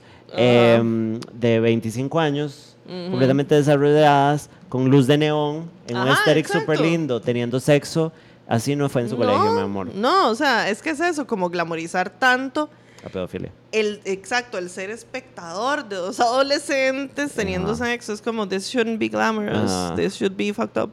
Sí. Aunque me da Este. mucho risa los memes de Euphoria High, Totalmente. que era como la gente con pasties. Auxilio. Ay, curioso, tengo que tener sexo anal entre, entre clases. Sí. Ah, bueno, y no hay profesores ni Y no adultos. hay, no hay adultos, no hay adultos en ningún lado. No, y nadie lleva bulto, ni Nada, siquiera. nada, nada, nada, nada. Solo al colegio culiar y oler cemento. Vi como los dos primeros episodios y no pude, era demasiado el cringe. Y pensar que mi momento menos cuerdo puse a mi mamá a ver élite, bueno. Si la trama de Euforia fuera ambientada en la U, tal vez, tal vez Sí. sería un poco más creíble. Sí, si pues, fueran sí. adultos, está bien, hagan una serie estúpida, do it. Ujú, Igual con élite, la misma historia se puede contar en la U. Ajá. Sí. Si Euphoria fuera realista, sería yo con los raritos del colegio oliendo pegamento en educación para el hogar. Eso es, exacto. Bueno, bueno. Sería yo en mi cuarto escuchando Fallen de Evanescence Ajá, llorando. totalmente. Y Nino con una camisita de Evanescence. Y Nini. Y los madres de Euforia, pero en el TEC. No, porque en el TEC nadie culea. En el TED. Yes. La única razón para que sean colegiales es pedofilia. Yo gritándole al tele que es de ser tan pedófilos. Auxilio, papá. Sí, mae. Y The Idol tiene como toda esta vara de que Lily Rose Depp tiene un cuerpo como. Es súper flaca. Ajá, Y exacto. como. como Ajá. eh, Tiene un cuerpo como. Como medio de chiquita. poco Lolita, Ajá, complex, ujú. mae. Asqueroso, Sí, mae. sí, sí, y digamos, la mae en el primer episodio se va a practicar una coreografía, entonces Ajá. se cambia. Ujú. Mae, es como que la blusa son unos cordones Ajá. y dos tiras acá. Y cuando termina de bailar, tiene medio pezón afuera. Ajá. Y es como, oh my god, that is so wild. Y es como, ¿por qué nada más no la violan? O Por sea, todos los episodios seguidos, nada más. exacto. Violenla. Yo aquí lo único que puedo concluir es que Sam Levinson quiere, o sea, quiere muchísimo culiar adolescentes. Eso es todo lo que puedo 10 de concluir. 10 se le nota a kilómetros. Y que The Weeknd se le haya puesto a la pared y diga, qué rico, sí, culiamos chamacas. Ajá. Sí. Ujú. Stretch out that little pussy. Ay, no, Eh, mae. sí. No, gracias. Don't ever say little pussy again. Tengo otro creme con lirita. Yo necesito orinar. Vea, carepicha. Lili, usted sabe que yo tengo una. No, panoche. No, mentira. Una vejiguica. Entonces, vea, yo voy a ir a orinar y usted empiece. Ugh, bueno, vaya. Empiece a gritar. Sí. ¿Ven que este programa es en vivo? Sí, No me totalmente. quiero levantar por el gato. No. Me voy a quedar aquí lo que aguante. Bueno, ok. Por el gato. Bueno. Entonces, el día de hoy. ¿Quiere un tema musical? Sí. True Crime con Lilita. Es para ti, para mí. Ya. Para. Lilita. Nino es gay. Bueno, Hágale. la investigación del día de hoy fue hecha por este mi amiga María, María Fernanda Guevara. Tome. Hey Queen. Hey, Queen. Gracias María Fernanda. Muchas gracias Por a colaborar. María, sí, por Yo tuve una oferta de asistente. ¿Qué? Are Sí. you gonna take it? Yeah, I think so. Ya, muy bien, así me gusta. Me parece formidable. Linda Nini. Sí. Y hoy vamos a hablar de la desaparición y muerte de Paulette Guevara Farah. Un pequeño misterio, que no es tan misterio en realidad parece, Mi gente latino. de mi gente latino, exacto, en los Méxicos. Entonces, vamos a ver. Dice así. Cuéntela. Sí, Paulette Guevara Farah nació en el 2005 en Huixquilucan, en México. A child. Yes. Era la menor de dos hijas. Sus padres eran Mauricio Guevara y Lisette Farah. La familia era conocida en círculos empresariales de México y muy cercana al círculo de Peña Nieto, o sea, Ok. mírame, high profile. Que era mandatario estatal en ese momento. No sé qué puto es el mandatario estatal. De ahí, como pero me imagino que es como gobernador o alcalde o algo así, exacto. Ujú, El alcalde de Santadilla. Exacto. Qué bien, madre. Chicas súper poderosas. Las chicas coquetas. Ya, eran las chicas coquetas inicialmente. Sí, pero como el primer episodio, nada sí, más. Sí, sí. La familia vivía en un condominio en el barrio Interlomas de Huixqui- ¿cómo es? Huixquilcán. Mae, ¿cómo, es- ¿Cómo me cuesta este nombre? Tú- Huixquilucán, sí. Un, un barrio exclusivo en el Estado de México, considerado una de las zonas más ricachonas, o sea, más o menos Money. como Villarreal aquí donde viven personas adineradas, políticos y empresarios, y el presidente de todos los otros, aunque no lo queramos, El viejo hijo de se compró, si no me equivoco, una choza ahí al cash un millón de dólares. Villarreal, ¿verdad? Sí. Bitch, where? Ajá, Hay que matarlo. totalmente. Entonces, dice, Paulette nació con problemas motrices y de lenguaje, por lo que requería cuidados especiales y sus padres tenían dos niñeras. Kind of like, Sí, Erika y Marta Casimiro, quienes eran hermanas, como encargadas de la casa y de cuidar a la niña. Al momento de los eventos, Paulette tenía cuatro años cumplidos. Entonces, a esta chiquita la mandaban a un jardín de niños, o lo que aquí conocemos como kinder, porque decir jardín de niños Ajá. es muy largo y que pereza. sí. Pero, de acuerdo con declaraciones de las maestras, dejó de asistir a la escuela semanas antes de su desaparición, específicamente el 12 de marzo. That's suspicious. Ajá. Sus padres solamente reportaron que la niña se encontraba enferma. Sin embargo, nunca se aclaró su padecimiento ni cuándo volvería a clases. Oh shit, perdón. Paulette no volvió a clases y en el jardín de niños no se supo nada más hasta su desaparición. Ok. Ajá. El día anterior, los médicos declaran que Mauricio, o sea, el papá, El papá. ajá, salió con sus dos hijas y volvieron en la noche y él le entregó las niñas dormidas a la mamá, Lisette, y a una de las niñeras. Entonces las acostaron en sus respectivas camas. La mamá visitó el cuarto de Paulette, le dio su besito de buenas noches y su bendición. Claramente Dios dijo, no. The fuck no. Ajá, exacto. I do not think so. Ahora la ves, ahora no. Fuck you, ish. Patadica. Ya. Ah. La mañana del 22 de marzo del 2010, cuando su niñera Erika se dedicaba a despertarla para enviarla, se dedicaba, no sé, al- se aprestaba a despertarla para enviarla al jardín de niños, porque qué raro que justamente ese día iba a volver al jardín de niños. That's suspicious. Llevaba 10 días y es como, mira, justamente hoy la voy a levantar tempranico para mandarla Ujú. al kinder y resulta que la huila no está. Bitch, where? Nada más no está. Entonces la madre dice que ya movió un poquito las cobijas, revisó debajo de la cama, movió los peluchicos, buscó en rincones donde pudiera estar escondida, pero no, no aparecía. Pero ella tenía problemas para Ah, ah, moverse. exacto. ¿A dónde se iba a esconder? Mm, That's suspicious. Ajá. Bueno. Se dice que Erika buscó inmediatamente a Lisette, o sea, a la mamá de la abuela, para informarle que la niña no estaba. A lo que ella le respondió, despreocupada, que la buscara en el cuarto del papá, porque los papás tenían cuartos aparte, no sé por qué. Ella comenta que después de darse cuenta de la ausencia de la niña, avisó a los padres y estos respondieron prácticamente sin darle importancia. Fueron ellos. Sí, exacto, porque era, de fijo era como, ¿a dónde va a ir esta madre si no puede ir a ningún lado? That is so bad. I'm sorry, pero estos madres son unos cerotes. Sí, fue un poco como, ay, es Clarita la de. Exacto, o sea. Entonces dice que Lisette, la mamá, simplemente envió a la niñera a buscar a Paulette afuera, en la zona de juegos. Oíme, la casa tiene una zona de juegos. Bueno. Mucho dinero. Se rajado. Unos medios indican que Mauricio, el papá, no estaba en la casa al momento de descubrir la desaparición, ya que se encontraba haciendo ejercicio. Y la búsqueda inicial la realizaron Marta y Erika, que son las niñeras, y la mamá.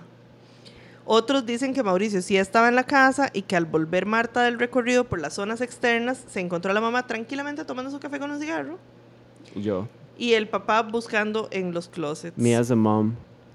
Revisaron áreas del edificio como jardines, el parque de juegos, el estacionamiento, el vestíbulo, la piscina y todos los lugares resultaron infructuosos.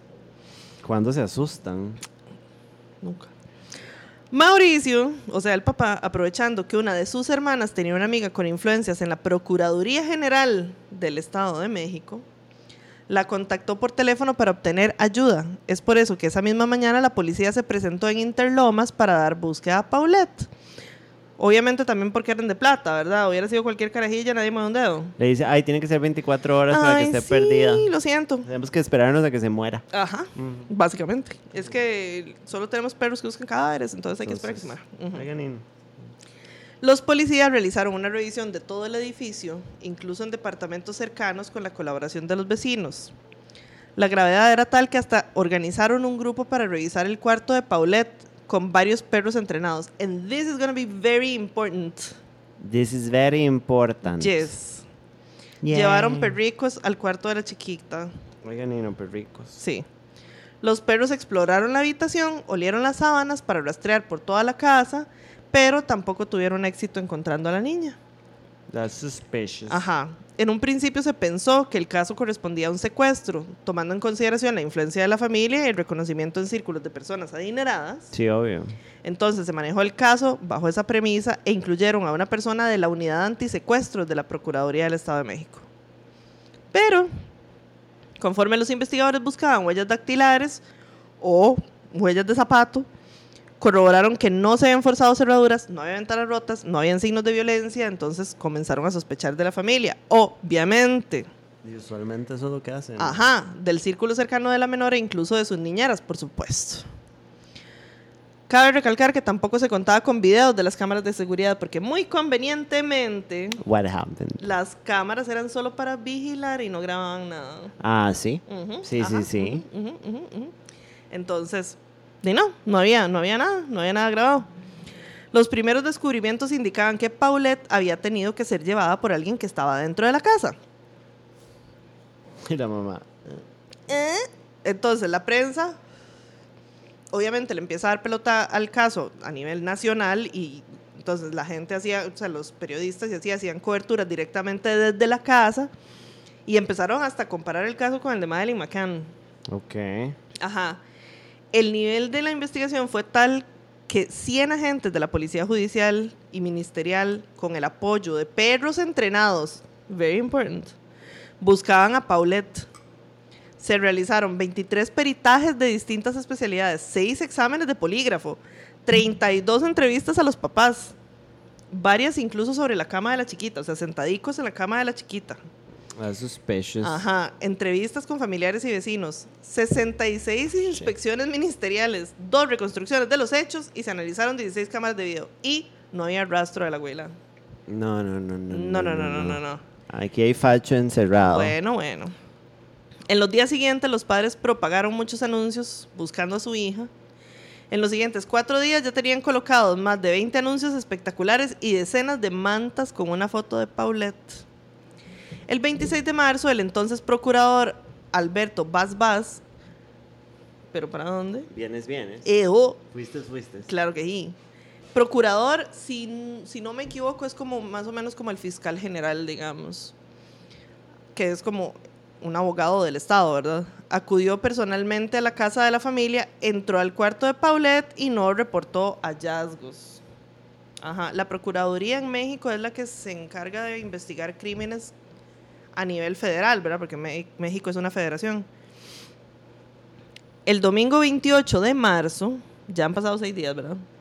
Se menciona que por la noche Lisette Farah real- realizó un llamado al presunto raptor, oí, o sea, la MAE, nada más como por tele, me imagino, es como devuélvanme a mi hija.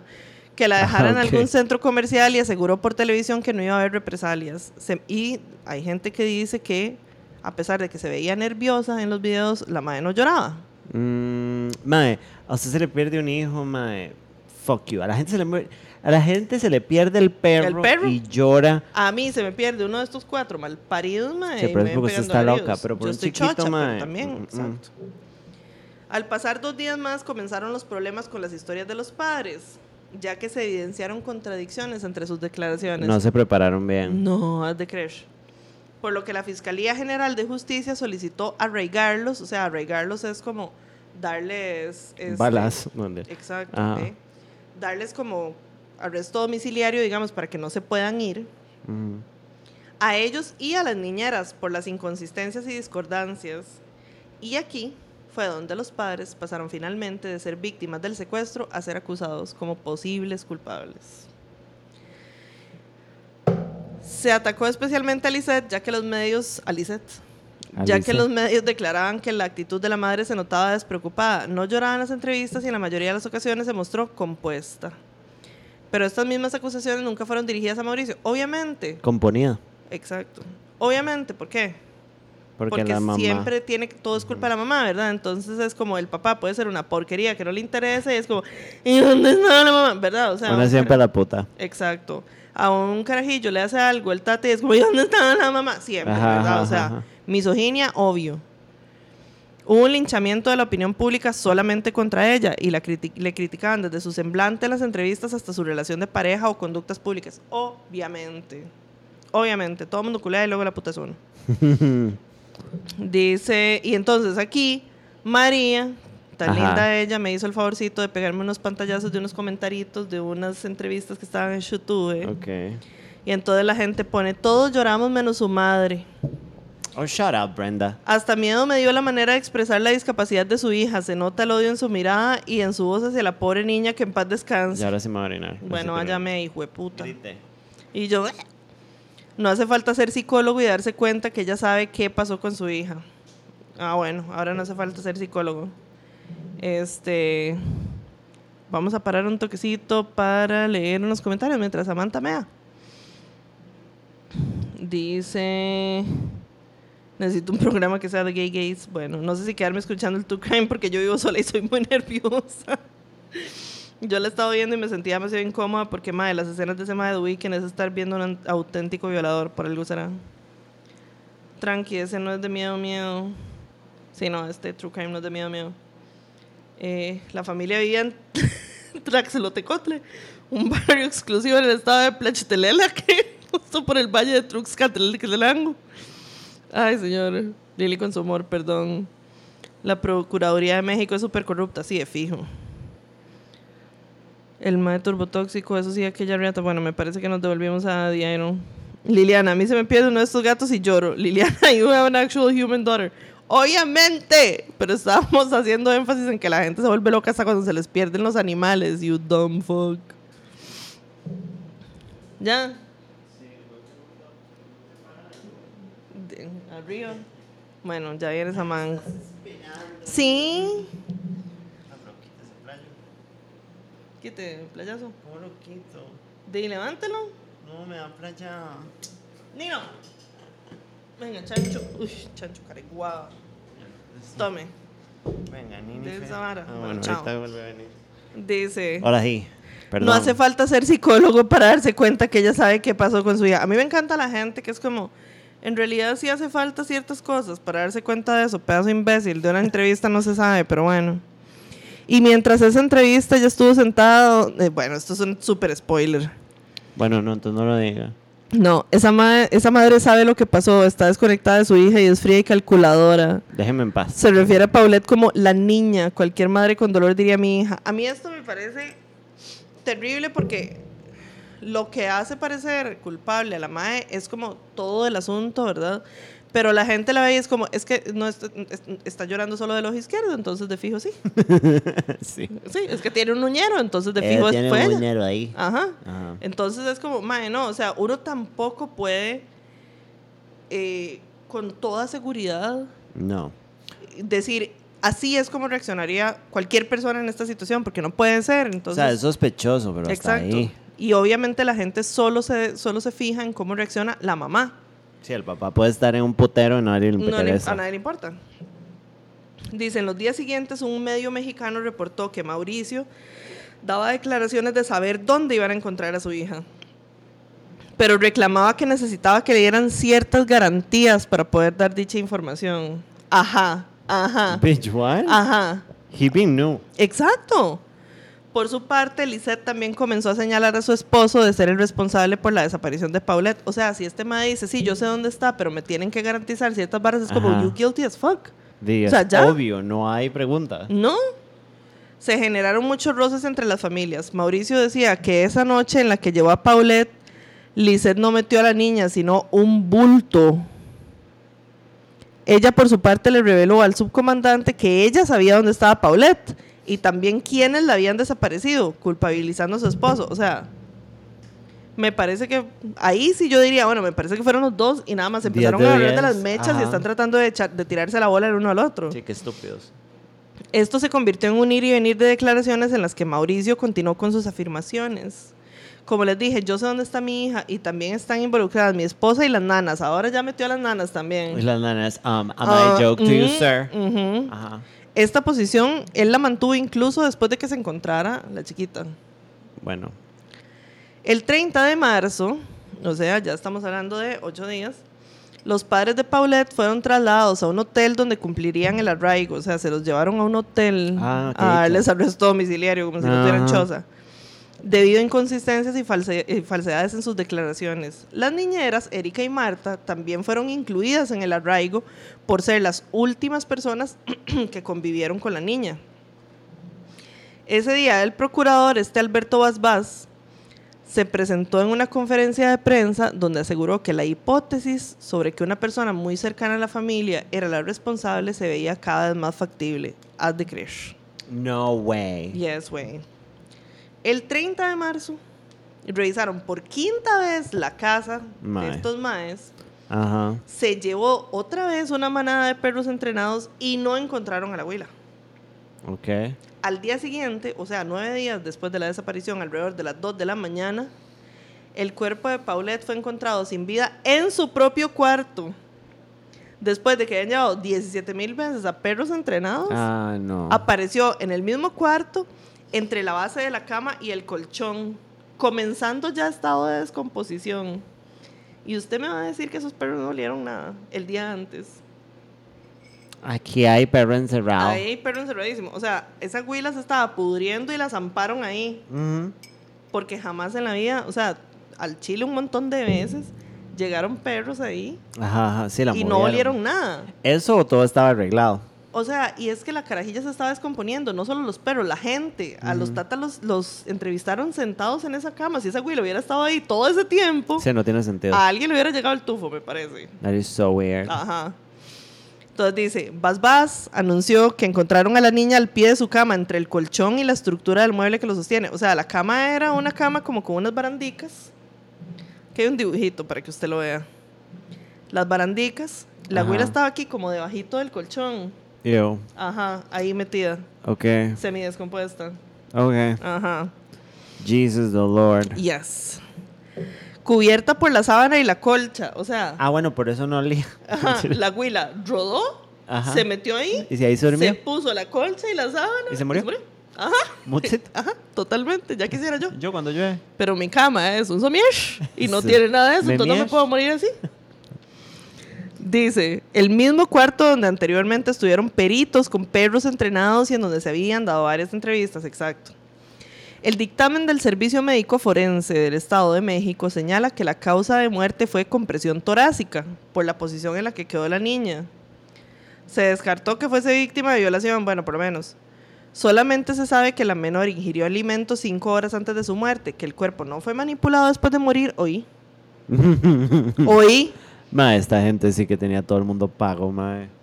Ni encontraron rastros de fármacos o sustancias tóxicas en su, eh, sustancias tóxicas en su cuerpo.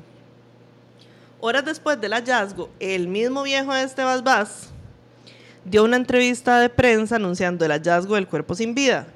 Un periodista hizo la consulta si era posible que el cuerpo de la niña hubiera estado en otra parte y alguien, en un descuido de las autoridades, aprovechó para meter el cadáver, pero el procurador señaló que no podía afirmar tal hipótesis. Pero bueno, entonces tampoco podía desmentir. Viejo carepicho. Ajá. Unos medios indican que no se logra verificar ni el día ni la hora exacta de su muerte, por lo que pudo ocurrir en cualquier espacio entre el 22 y 31 de marzo, o sea. Otros declaran que los médicos forenses llegaron a la conclusión de que Paulette tenía entre 5 y 9 días de haber muerto, de acuerdo con el reporte oficial. O sea, es que usted me entiende lo imposible que es El comentario que le pusieron. Ah, María más linda. Está en la cama de la hueputa carajilla. O sea, mentira que no se veía ni picha. Ma, es que la abuela estaba aquí. Esa chamaca le echaron ahí, ma. Por después. supuesto. O sea, es que es imposible. Que la abuela nada más haya como rodado. En que, o sea, ahí la tuvieron que haber metido a la fuerza. Porque la abuela no es como que va a caer y va a fuck, caer metida debajo del colchón. Ok. Entonces, la conclusión de las autoridades es que Paulette, por sus propios medios, se desplazó sobre la cama y cayó de cabeza en un espacio que había a los pies de su cama. Un espacio de 15 centímetros. Que no, no tienen vergüenza, ma. De 15 centímetros. O sea, she would have to be a fetus. Sí, Es un imposible. ingeniero. Sí, exacto. Se desplazó sobre la cama y cayó de cabeza en un espacio que había a los pies de su cama y ahí murió asfixiada y permaneció nueve días sin que nadie la vea, clasificando la muerte como un accidente. Se Ma, ¿y declaró... ¿Cuánto habrán pagado estos más? Exacto, eso quiero saber yo. Se declaró que falleció por asfixia mecánica por obstrucción de fosas nasales y compresión torácico-abdominal. Haceme el favor. Los papás no vieron a la niña, los perros entrenados no la detectaron, los periodistas que realizaron entrevistas en la misma habitación no notaron la presencia del cuerpo. Incluso se sabe que una amiga de la familia durmió tres noches seguidas en esa cama y no notó absolutamente nada. Ni siquiera las nanas que hicieron aseo del lugar notaron nada. No, aquí todo el mundo sabía. Sí, rajado. Independientemente de los resultados, el público no estaba a favor, ya que Paulette fue encontrada en una cama donde se realizaron inspecciones y entrevistas. Obviamente. Sí, son O estúpidas. sea, ¿cómo se les ocurre? Las niñeras declaran que de ser posible que el cuerpo se encontrara donde declararon encontrarlo, ellas se hubieran dado cuenta porque se encargan de la limpieza del departamento e hicieron la cama. ¿Sí? Declaran nunca haber encontrado el colchón hacia atrás ni ver ningún bulto. En conclusión, no calzan los hechos que declaran que el cuerpo se encontrará ahí desde el primer día. O sea, esa- esas madres, yo no creo que esas madres hayan tenido nada que ver. No. Si dijeron eso después, no. Exacto. Dice, el mismo Alberto Basbás reveló que Lisette Farah le indicó a su otra hija, que también se llama Lisette, de siete años, que se callara sobre la desaparición de su hermana para que no los culparan por la muerte, que de lo contrario les iban a echar la culpa de que se la robaran o de que ella la sacó para ser robada. Entonces, el hijo de puta viejo este el procurador, porque obviamente, ¿verdad? Se deja decir que la mamá tiene un trastorno de personalidad que ella trabaja mucho, pero que este trastorno de personalidad que tiene no es excusa para cometer un delito. Después declaró que Lisette fue muy fría y entonces el maestro dijo que la señora tiene el carácter de indiciada en la investigación por inconsistencias en sus declaraciones, alimentando la narrativa de culpabilidad. Entonces, a la mae la ven como culpable, pero al tata no. Siguen en esa hora, o sea, nada más la mamá, el papá no hizo absolutamente nada. No, qué asco. Porque como la ma es una persona muy fría, tiene que ser culpable y el tata ya, ¿verdad? Sí, full. Ajá, Yo estaría en la cárcel. ya. exacto. Dice, incluso dos años después del evento, el público seguía reprochando a Lisette el verla feliz y en fiestas tras la desaparición de la abuela. O sea, que querían? ¿Que fuera miserable el resto, el resto de su vida? Pues probablemente No, pero todos la mataron. O sea, Sí. de que fue grupal, fue grupal. Sí, chiquis. exacto. O sea, es- esto no puede haber sido una sola persona. No, fueron los dos. Exacto.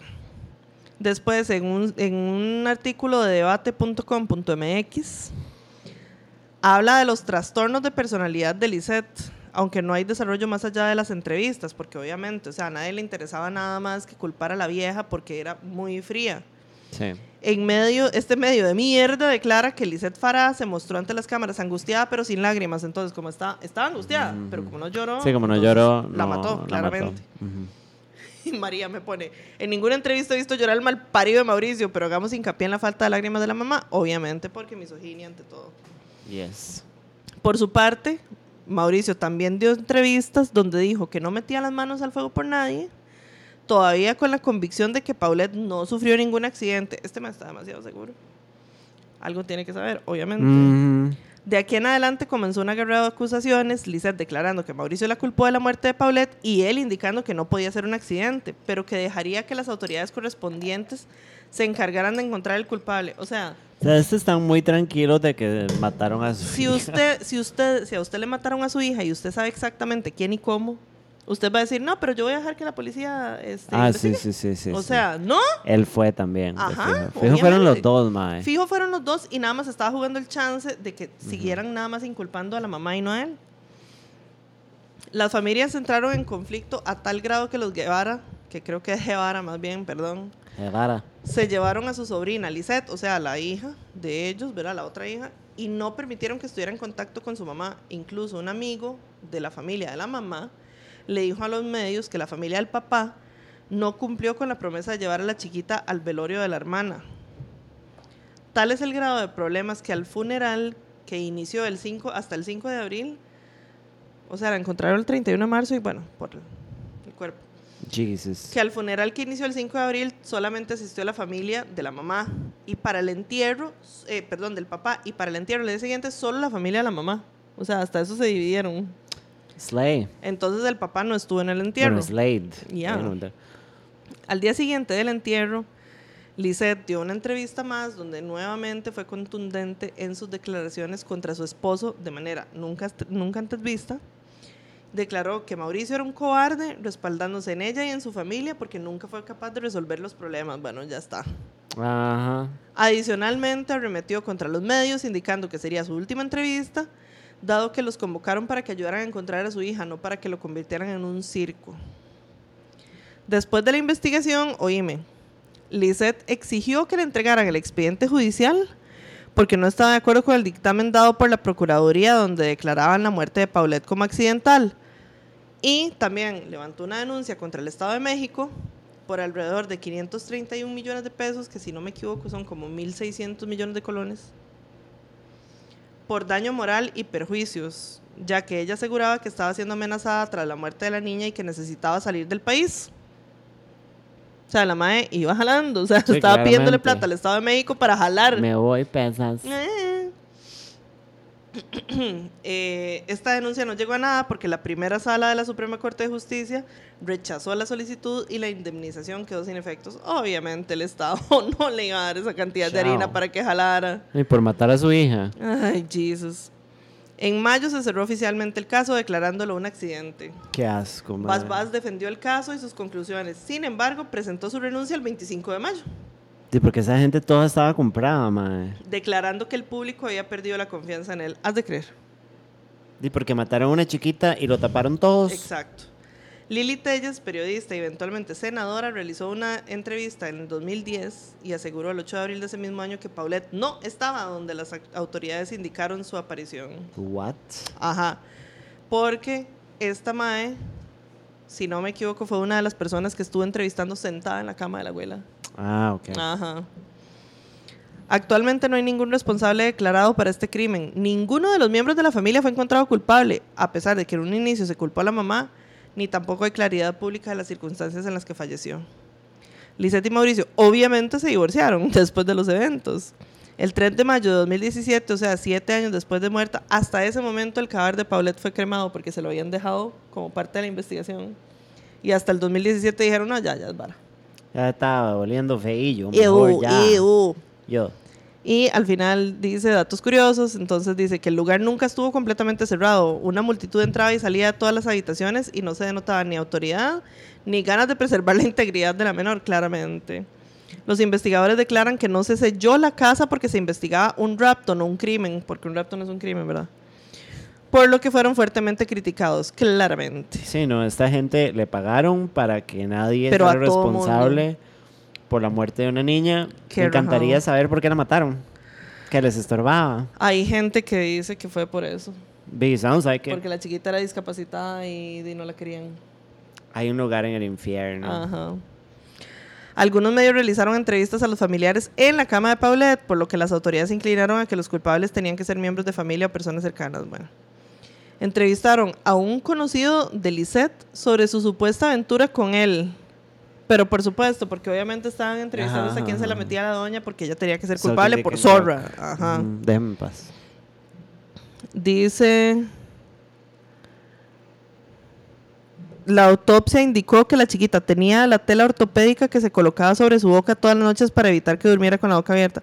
O sea, la chiquita la habían alistado para dormir y le ponían una tela para que no durmiera con la jeta abierta. Auxilio, papayito. Jesucristo. Y yo al rato así fue roncar. Sí. Estúpida llorón. Porque eso lo atacaron a la mamá, obviamente.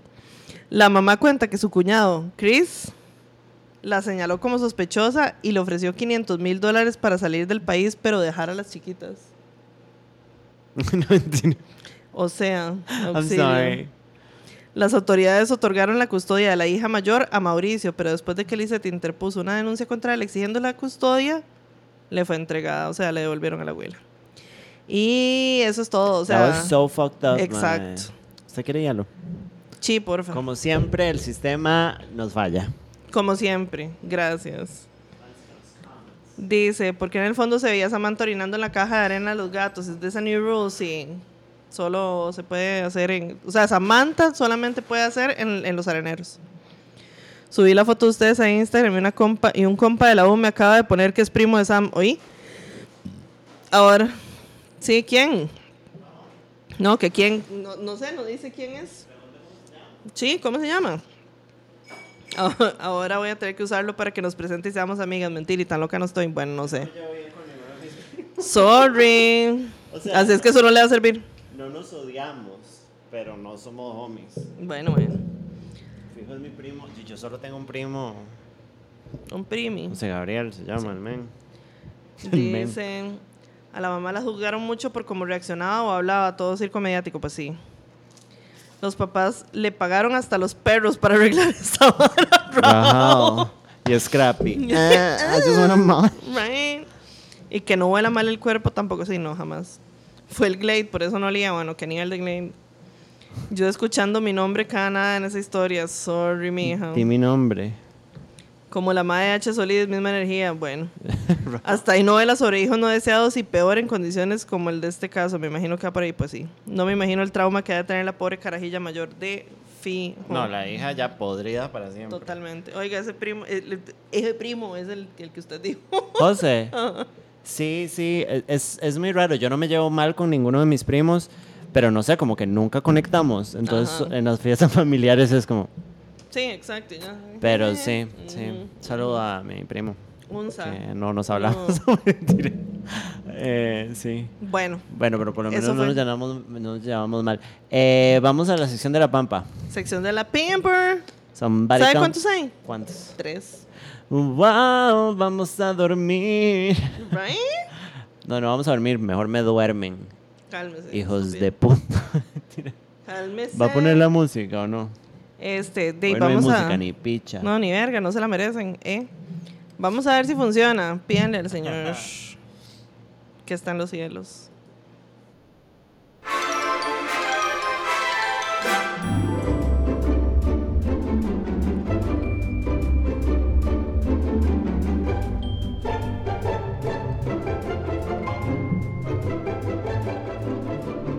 Esa es la sección de la pampa ya. Esta es la sección de la Pamper. Estaba pensando que ya alguien me había dicho Ajá.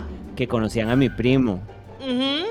Y no me acuerdo quién fue, pero a mí ya me lo habían dicho directamente. Muy famoso. Es muy raro, no, no, bueno, ni toque, pero eh, no, mentira. No, no, pero es muy loco pensar que yo tengo familia. Que fijo, yo no salí así de una eh, flor. fijo la gente que solo cree que mi mamá me parió así al aire. Y mi papá. ah. Bueno, sección de la pampa. Sección Ustedes viven, nosotros solucionamos. Tuki tuki papuki puki. Eh, un mimón. Ok, dice. Bueno, mami, se viene el primer Call Girls enviado por esta ciudadana de lo que viene siendo esta hermosa pampa. Slay. La situación empieza por allá del 2019, cuando mi mejor compita, entre comillas, de años, muchísimos para ser exacta, pues eso no es exacto, pero bueno, Ew. decidió desaparecer sin dejar rastro ni seña, como Paulette. ¿Eh? Shut up, Lily. Sí, como un completo idiota, gosteando a alguien que en teoría había sido casi que esencial en su vida. Ah, claro, nadie es esencial, pero bueno. A inicios de este año, esta persona volvió, como todos los putas hombres, excepto mi tata, Slay. y pues hemos estado ahí jangueando chill. Why would you do that? Guay. En esta amistad existía una tercera persona que yo deseché de mi vida hace muchísimo tiempo e incluso cuando persona A volvió, le expresé directa y claramente que no quería saber nada de esta otra persona. Ahora, lo que pasa es que a pesar de que persona A lo intenta, pues no, no, siento que exista una conexión tan real. Persona A solo siempre ha querido exactamente, ha seguido exactamente el mismo loop que estaba hace tres o cuatro años cuando dejamos de hablar. Mismas actitudes, mismas amistades, misma toda la mierda que ya para mí está lejos de ser. Y cuando digo que está lejos es porque, mamis, qué experiencias y personas llegan a una cuando se sale del cuarto en el que una se droga todo el día. Todos los días con las mismas personas. Hoy invité a persona a salir a un evento abierto a todo público y pues esta persona, un par de horas antes de vernos, me dice, ay, por cierto, esta tercera persona que yo había desechado de mí hace años, también va a ir conmigo. Like, bitch, what? Siento que fue como invitar a su actual a salir y que llegue con su ex. ¡Qué putas! Ujú. Por lo que se lo externé y su respuesta solo fue como, bueno, nos vemos luego entonces. ¿Por qué usted está jangueando con esa? No entiendo. Mami, ¿verdad que no? ¿Verdad No. que ni picha? Ni picha. ¿Verdad que nada más debería mandar esta hora para la mierda y seguir con mi vida normalmente? Porque a este punto creo que ya no sentiría ningún duelo por esta amistad porque ya lo hice hace años. Sí. Exacto. Fuck that bitch. Jugué putas hombres una vez más, volviendo solo para ser estúpido y seguir cagándola. Ni siquiera como compas se salvan, no, nunca. Ahí me disculpan por la... eh, no, no es una Biblia. Creo que es más un desahogo y un request de luz verde para dejar de darle energía a personas que realmente no se la merecen porque realmente sé que como amistad soy 10 de 10 a fucking ride or die. Just like us, motherfucker. Las amo, mamis. Gracias. Pues sí, la verdad es que sí. Chao. Madre, sí, chao. O O sea- sea, más bien deje de entrar, dejar entrar a la gente just because, o por lo menos tan Sí. rápido. Sí, o sea, si el único criterio que usted tiene para dejar entrar a una persona en su vida, o sea, por lo menos en un caso como este, es como, Daisy, es que éramos compas hace 900 años, es como, es vara, o sea, eso no es un buen criterio. Especialmente porque en algún momento se dejaron de hablar y por algo sería, ¿no? Sí, deje- dejémoslo ir. Sí. Te queremos mucho y deje de janguear con gente de mierda, madre. Sí, ya basta, suficiente. Tengo hipo, me vomité. Auxilio. Dice, creo que su primo está muy orgulloso de usted y le dice a varias gente que son familia. Bueno, bueno. Ay, qué buen ride. Ve, tal vez deberíamos empezar a hablar. Maybe. Yeah. Ay, I am a queen. Yes. Ok, dice hasta que sigue. Ayúdenme a juntar mi autoestima. ¿Sabe que yo del lado de... No, de toda... No, mentira, porque yo tengo un sobrine del lado de mi papá. Ajá. Pero del lado de mi mamá, yo soy la persona, la única persona LGBTIQ. Y somos un pichazo. That's suspicious. O sea, yo le dije a mi mamá, hay alguien aquí sucking dick and cock y no nos está contando. Yo, lo que soy yo, mae, tengo que tener a alguien enclosetado Ujú. porque de los dos lados de mi familia, la única desviada out soy yo. Tal vez su papá. Maybe. Más sucking dick and cock. Maybe he's sucking dick and cock. Maybe, maybe she should. Maybe she will feel better. Claro que sí. Fuck her. Yes. Pero bueno, un saludo a mi familia Buga. Sí, familia Buga, le dicen a usted. Buga, Buga. Ew. Buga y Alexa. Bugalipa me dicen a mí. Go, perdón. Ay, Jesus. Dice, hola guapas, espero que estén bien y hermosas como siempre. Bueno, mira. La semana pasada estaba escuchando el podcast y dijeron algo que me llegó directo al corazón sobre los prejuicios y las ITS. A principios de año me diagnosticaron con herpes genital. Soy chica hetero y sentí que se me vino el mundo abajo cuando recogí el diagnóstico. Fui a varios doctores, todos me hablaron del asunto como sin importancia, no me dieron pautas ni recomendaciones, solo me dijeron que el virus iba a estar conmigo el resto de mi vida y que tomara tratamiento cada vez que tuviera síntomas, que no era nada grave. Que sin gracias. Aclaro que el herpes no es una ITS que comúnmente se testea en los paquetes de ITS de todo lado. Yo traté de restar la importancia leyendo, informándome y sabiendo que hay demasiada gente que lo tiene y ni sabe, pero la verdad es que ese desde ese momento dejé de salir en citas y poco a poco me he ido cerrando. Ay, bebita. No soy una persona que pueda andar por ahí guardándome esto. Me gustan las relaciones casuales, pero ahora siento que todo cambió.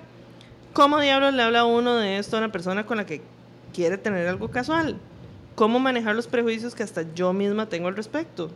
¿En qué momento sacar el tema a la mesa? Voy a la psicóloga y ella me ha apoyado mucho, pero la verdad es que en el momento cuando agendo un date con alguien, a último minuto lo cancelo. Quiero una relación estable, sí. Y esa persona que va a quedarse conmigo va a entender y a discutir el asunto conmigo, pero ¿qué pasa con las relaciones casuales? Mm. Debo sacarlas de mi vida definitivamente. ¿Es tan grave como siento que es? Estoy agüevada y asustada porque dentro de mí se encierran prejuicios al respecto y creo que eso no ayuda a que me pueda abrir con los demás. No quiero andarle contando a mis amigas, pero siento la responsabilidad de decirle a cualquier potencial pareja sexual lo que pasa. ¿Les ha pasado algo así con alguien? ¿Les han advertido cómo han manejado la situación? Gracias por estar. Sé que esto es algo que mucha gente vive en silencio y que ni siquiera lo sacan a colación nunca, pero a mí me Mm. atormenta cada día. Gracias por leerme. Bueno, número uno, te amamos y te Sí. mandamos un abrazo. Y Sí. Nino también, que me está acosando otra vez. Nini, ¿por qué? Eh, mae, hay una cuenta en Instagram que creo que la madre se llama Save Slut. Ajá. Y es una chica que vive con herpes y habla muchísimo de la vara Ujú. y es muy positive about it. Ajá. No de que contagiarse de herpes sea positive, pero mae, es una cosa súper impredecible en la mayoría Ajá. de los casos. Y una vez que lo tenés, puedes seguir teniendo una vida sexual y una vida. Entonces, si querés escribirme y no te da como, ¡au! Fucking gato. Este, si no te da pena, eh, me puedes escribir y yo te paso la vara porque no me acuerdo si se llama así. Pero bueno, no es que es gravísimo, meaning que, o sea, no te va a arruinar la vida, pero de fijo es grave, o sea, es una vara importante, es tu cuerpo, es una enfermedad o una infección, o sea, like, we get que estés preocupada, es una mala idea, Ajá, pero ajá. claramente no es el fin del mundo No. y ni de tu vida. Mae, las ITS todas eh, se pueden o curar o controlar Exacto. y no debería como limitarte. Mae, hay toda una conversación sobre si usted debería comunicar esas cosas o no. Ajá. Yo la he oído mucho cuando se habla de VIH y SIDA, Ujú. creo que más específicamente de VIH. Ajá. Eh, porque muchas veces he escuchado como, madre, realmente es, es responsabilidad de cada uno cuidarse, Ajá. pero di, entiendo, entiendo como la, la confusión de ella, como de si avisar o no. Ujú. Madre, yo no soy muy familiar con los síntomas y con la manera en que se transmite el herpes, Ajá. pero eh, también como tal vez entender cuál es la mejor manera de prevenir Ajá. la transmisión. Exacto. Y tal vez una vez que lo definas bien, puedes decidir. Nadie le debe nada a nadie. Se hace por una cosa de cortesía, para cierta gente di- sienten que es necesario, pero al final del día la prioridad es que vos te preocupes por vos. Mamá, nadie, o sea, yo, yo Samantha Salas, creo que nada así es una sentencia de que no vas a poder vincularte nunca más. No, no, no. Madre, las personas Ni que siquiera viven casualmente. con VIH, que fue una cosa que la sociedad convirtió en un estigma en algún momento, Exacto. eh, que mató a un montón de gente de nuestra comunidad en los 80s y 90s. Eh, hoy en día no es un problema y conozco gente maravillosa con VIH Same. que está en relaciones, que es feliz, que ha tenido relaciones en general, Ajá. que hace activismo, o sea, no es un secreto tampoco para muchos, que igual es su decisión que Sí, sea no un secreto. Ujú. Ma, entonces no te va a arruinar la vida ni nada. No, no, no, para nada. O sea, yo entiendo hasta donde entiendo, que puede ser que esté equivocada, pero hasta donde entiendo, el herpes solamente es transmisible cuando uno está con un flare-up. Ah, Entonces tampoco es como que este vos lo puedes transmitir en cualquier momento. O sea, va a haber. Bueno, igual- Hasta donde sé, ¿verdad? investiga, ma. Exacto. Entonces, bueno, eso, ¿verdad? Yo, por una cuestión precisamente de cortesía, digamos, porque así como te estás sintiendo vos, probablemente se sentiría otra persona, ¿verdad? Si, Sí. si vos le transmitís el virus, ¿verdad? Entonces, por pura Mm. cortesía, yo diría, bueno, si este dato que yo tengo es correcto, digamos, eh, di, no voy a coger cuando esté con un flare-up para evitar la transmisión. Y entonces no sería necesario como el disclosure, digamos, porque vos nada más de, y te cuidas de, de no coger cuando estás aware de que hay un flare-up y ya, eso es todo. Ahí no, se va a oh caer. Este tal vez sería como el approach que yo tendría. Igual eso sería A bueno consultarlo con un una médico. persona una vez, eh, una persona con la que creo que ninguno de los dos pensaba coger, pero el- un madre me dijo una vez que tenía una ITS o... eh, bueno, no voy a decir ni siquiera cuál. Ajá. Pero me lo dijo como muy tranquilo, de muy buen ride. Ujú. Y honestamente a mí no me preocupaba, yo me cuido mucho y como le digo, cada uno es responsable de su propia salud. Sí. Pero me pareció que este mal lo tenía como muy claro. Bueno, puedo decir que es en realidad, que era eh, HPV. Ajá. Eh, que un hombre sepa que tiene HPV y avise, plot Oh, wow. twist. Sí, Ajá. muy sensato de su parte. Y muy sensato que si se vincula con mujeres, que Sí, avise, porque, sí, porque toda, o sea, el HPV es súper común, es prácticamente inescapable para la mayoría. Sí. Eh, Pero siempre es bueno saberlo porque uno no sabe si es una de las cepas que puede resultar en cáncer de Ajá. cervix, Y acuérdense ¿verdad? siempre, apenas empiecen a ser seres sexuales, activamente sexuales, ir a hacerse pruebas periódicamente, estarse revisando todo, o sea, uno puede revisarse físicamente periódicamente, Ajá. hacerse pruebas siempre y si Ujú. son mujeres o personas con vagina, vayan al ginecólogo o a la ginecóloga que les Exacto. revisen la vara, háganse un PAP, todo es Háganse un prevenible, todo es curable. Exacto. Todo, nada te puede arruinar la vida por completo, Ajá. pero también hay que hacerse responsable de su parte íntima si van a coger. Exacto. Los queremos mucho y sigan culeando. Sí. Pipi, pupi, pam, pam. Claro que sí. Un saludo de parte de Nino que me ama. Ah, Nini. Ya voy. Ay, Jesús. No, Jesús. Ok, y dice la última. El Querida Lili y Samango. sexo por el culo. Claro que sí. ajá. Soy oyente de Malas Juntas desde hace un año, cuando escuché el episodio donde Buga y Aleska invitaron a Samantha. Los amo. Me pareció súper graciosa y deranged, entonces investigué un poco y así llegué a su podcast. Ow, Nino fucking Nino. Lo amo. Me El episodio se puede llamar Nino fucking faggot. Por supuesto. Pero censure faggot para que no nos lo bajen Sí, de, sí, sí, exacto. de Spotify. Me volví un fiebre. He escuchado todos los episodios. Algunos los he repetido una cantidad in- inenarrable de veces. Se me han pegado muchos dichos de ustedes que ya hasta mi novio y mis amigos empezaron a usar. Slay. Ustedes me han acompañado haciendo oficio, estudiando en las noches, haciendo bretes de la U, viajando de pie en el tren, en momentos de mucha ansiedad, entre otros. Pero hasta hoy me atreví a mandarles mi primer call, girls. Hoy es muchos firsts. Sí, rajado. Y acá estoy imaginando estas palabras en voz de Lily. Bueno, Qué lástima. No, puta. Pues Samantha no sabe leer. no. Lía Michelle. Salas. Tampoco. Ajá. Soy un muchacho del tipo gay que tuvo la suerte y la desdicha de nacer en un pueblo recóndito de una provincia de cuyo nombre no quiero acordarme hace más de 25 años. Crecí con padres conservadores y hermanas que, aunque tanto, también lo son. Empecé a meter la pata desde carajillo intentando descubrir mi sexualidad en medio... de- Ay, tengo que hacer un corte. Estuve escuchando un episodio de un podcast de unas chilenas que se llama Torta Podcast. Torta. Torta Podcast. En Chile aparentemente para coger, para decir coger dicen hacer la sexualidad o tener la sexualidad y me quiero morir, I me am quiero. so glad we found that out. Ajá, me quiero arrancar un brazo por discos del Eso congojón, Cuando uno dice hacer el sexo. hacer el sepso. Tener la sexualidad. Ajá, y yo casi me muero. A Bueno, partir de ahorita es parte del lore. sí, pues sí, lo vamos a adoptar también. Es correcto.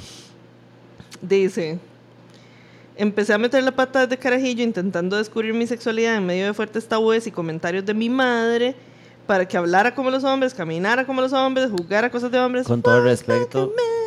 Fuck your mom. Ajá. Sí. En fin, miles de intentos para que el menorcito no le saliera maricón. Porque eso es una gran vergüenza y es lo peor que un Ay. hijo puede hacerle a su madre. Doña claro, lo peor que señora. puede hacerle a su madre me parece que es matarla, pero bueno, es peor ser Ajá. playo, aparentemente. So que and Cock is nothing. No. Cuando tenía 15 años, comencé a involucrarme sexualmente con un hombre en sus 30. Cuando tenía qué, perdón? 15. Girl. Girl. That's a booty hole. Ajá. El cual ahora, después de un largo proceso de deconstrucción, reflexión y muchas sesiones de terapia, logro identificar como un pedófilo, at the crash. Ay, mi amor. Bueno, y no fue tu culpa. Abusador emocional y perpetuador de ciclos de violencia, homofobia y un machismo descarado. Ay, no, bebé. Esa relación enfermiza se mantuvo hasta mis 18 años, cuando tuve la fuerza para arrancar de raíz a mi abusador, alejarme y empezar a sanar.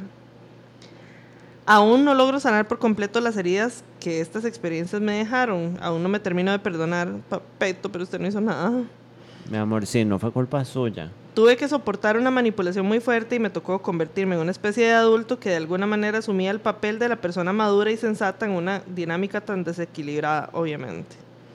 Todo esto ocurrió frente a la sospecha de mi familia, que nunca se atrevió a decirme nada directamente con tal de no tener la tan temida conversación que involucraba reconocer al hijo maricón. Recién salido de esa espiral de daño, me permití aceptar mi orientación sexual al mismo tiempo que empezaba a estudiar en la UCR Qué casualidad. que como ya sabemos es el lugar para culiar y ser culiado. Ese debería ser el nuevo lema de la UCR. Culear y ser culeado. Sí, sí, quiten el luce más picio. Ajá. Estúpida. Anal en culo. Ew. Como mi mamá también es una controladora que sacaba tiempito para revisar las pertenencias y diarios de sus hijos, Fuck your mom, parte 2. uh, un día se encontró entre mis cosas un paquete de condones y mi lubricante Mi amor. y pues se me armó la de San Quintín. Fue muy duro afrontar un Se armó conflicto. la gorda y soy yo con un chopo, ¿Soy yo? atacando a la gente, Exacto. disparándole. Fue muy duro afrontar un conflicto que evité toda mi vida porque estaba lleno de miedo. Temía ser agredido físicamente, quedarme sin mi familia y temía que quisieran curarme, que no me aceptaran y decepcionarlos. Mi madre ese día me demostró con sus palabras que mi homosexualidad es su más profunda decepción y vergüenza. Fuck your mom, parte 3. Auxilio. Fuck that bitch. Salí herido de una relación de abuso a ser herido por mi figura materna, la que idealmente brinda protección y afecto. Pues sí, idealmente. Desde entonces, y con un apoyo parcial y mojigato de algunas de mis hermanas, comencé a distanciarme física y emocionalmente de ella. Y el proceso iba relativamente bien. Poco a poco iba construyendo mi vida fuera de la casa, aunque sin autonomía financiera por completo porque estudiaba y cuando podía trabajaba en una carrera que se destaca por el alto índice de desempleo. Auxilio. Amiguita. Luego se nos vino encima la pandemia y tuve que recluirme con ella en aquella casa por meses, perdiendo el progreso que había hecho para construir mi vida en San José. Bebé. En el momento no lo entendí, pero esa fue la razón principal que me llevó a tener ataques de ansiedad que finalmente me mandaron al psiquiatra. y la queso Matisse. Estúpido. y anduve bien empastillado un año hasta ponerme estable. Mientras pensaba cómo puta salir de esa casa al mismo tiempo que empezaba una segunda carrera.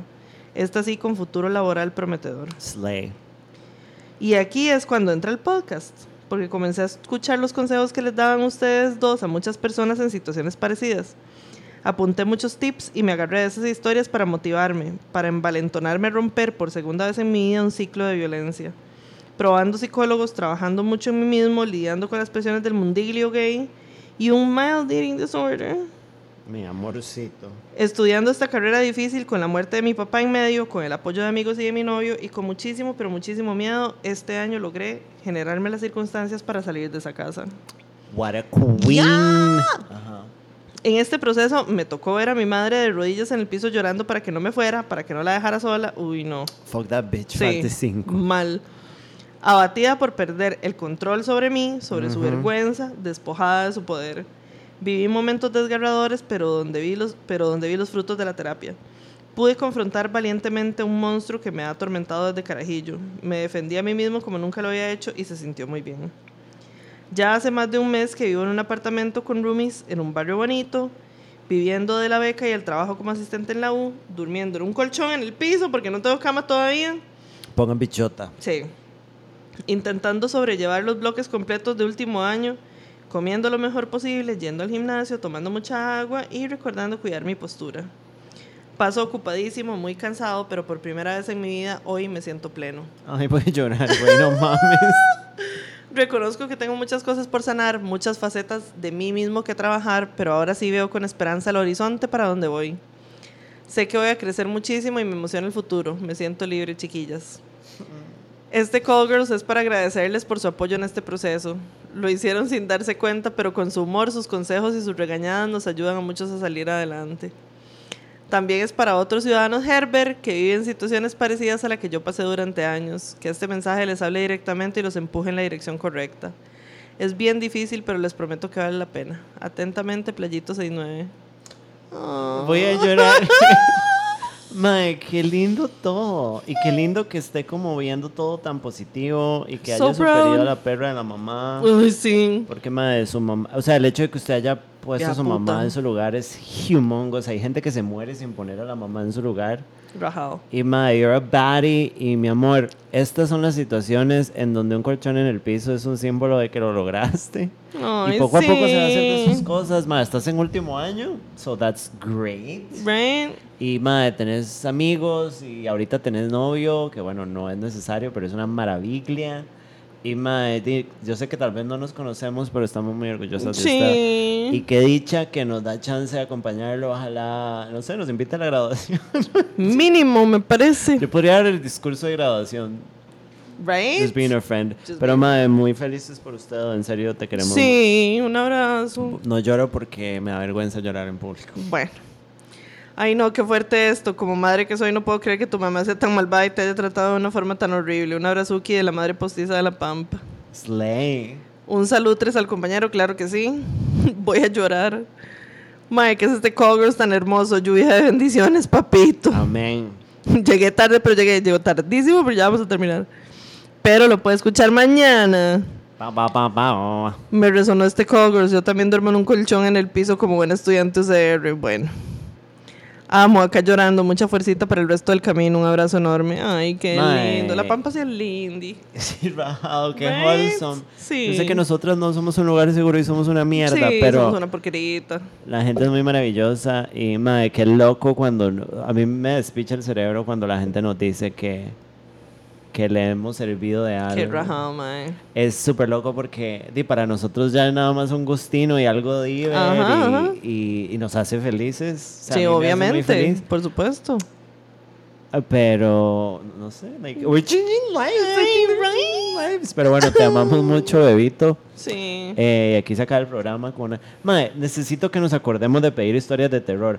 Me, me fui en un canal de YouTube de una madre que pasa viendo cosas de terror de TikTok What? y ahora tengo miedo de estar sola en mi casa Bueno. y quiero secciones de terror en Claro que Juntas. sí. Entonces, mae, si están escuchando esto, manden historias de Nada terror. les cuesta paranormales. pausar un toquecito esta hora que por sí ya va a terminar Sí.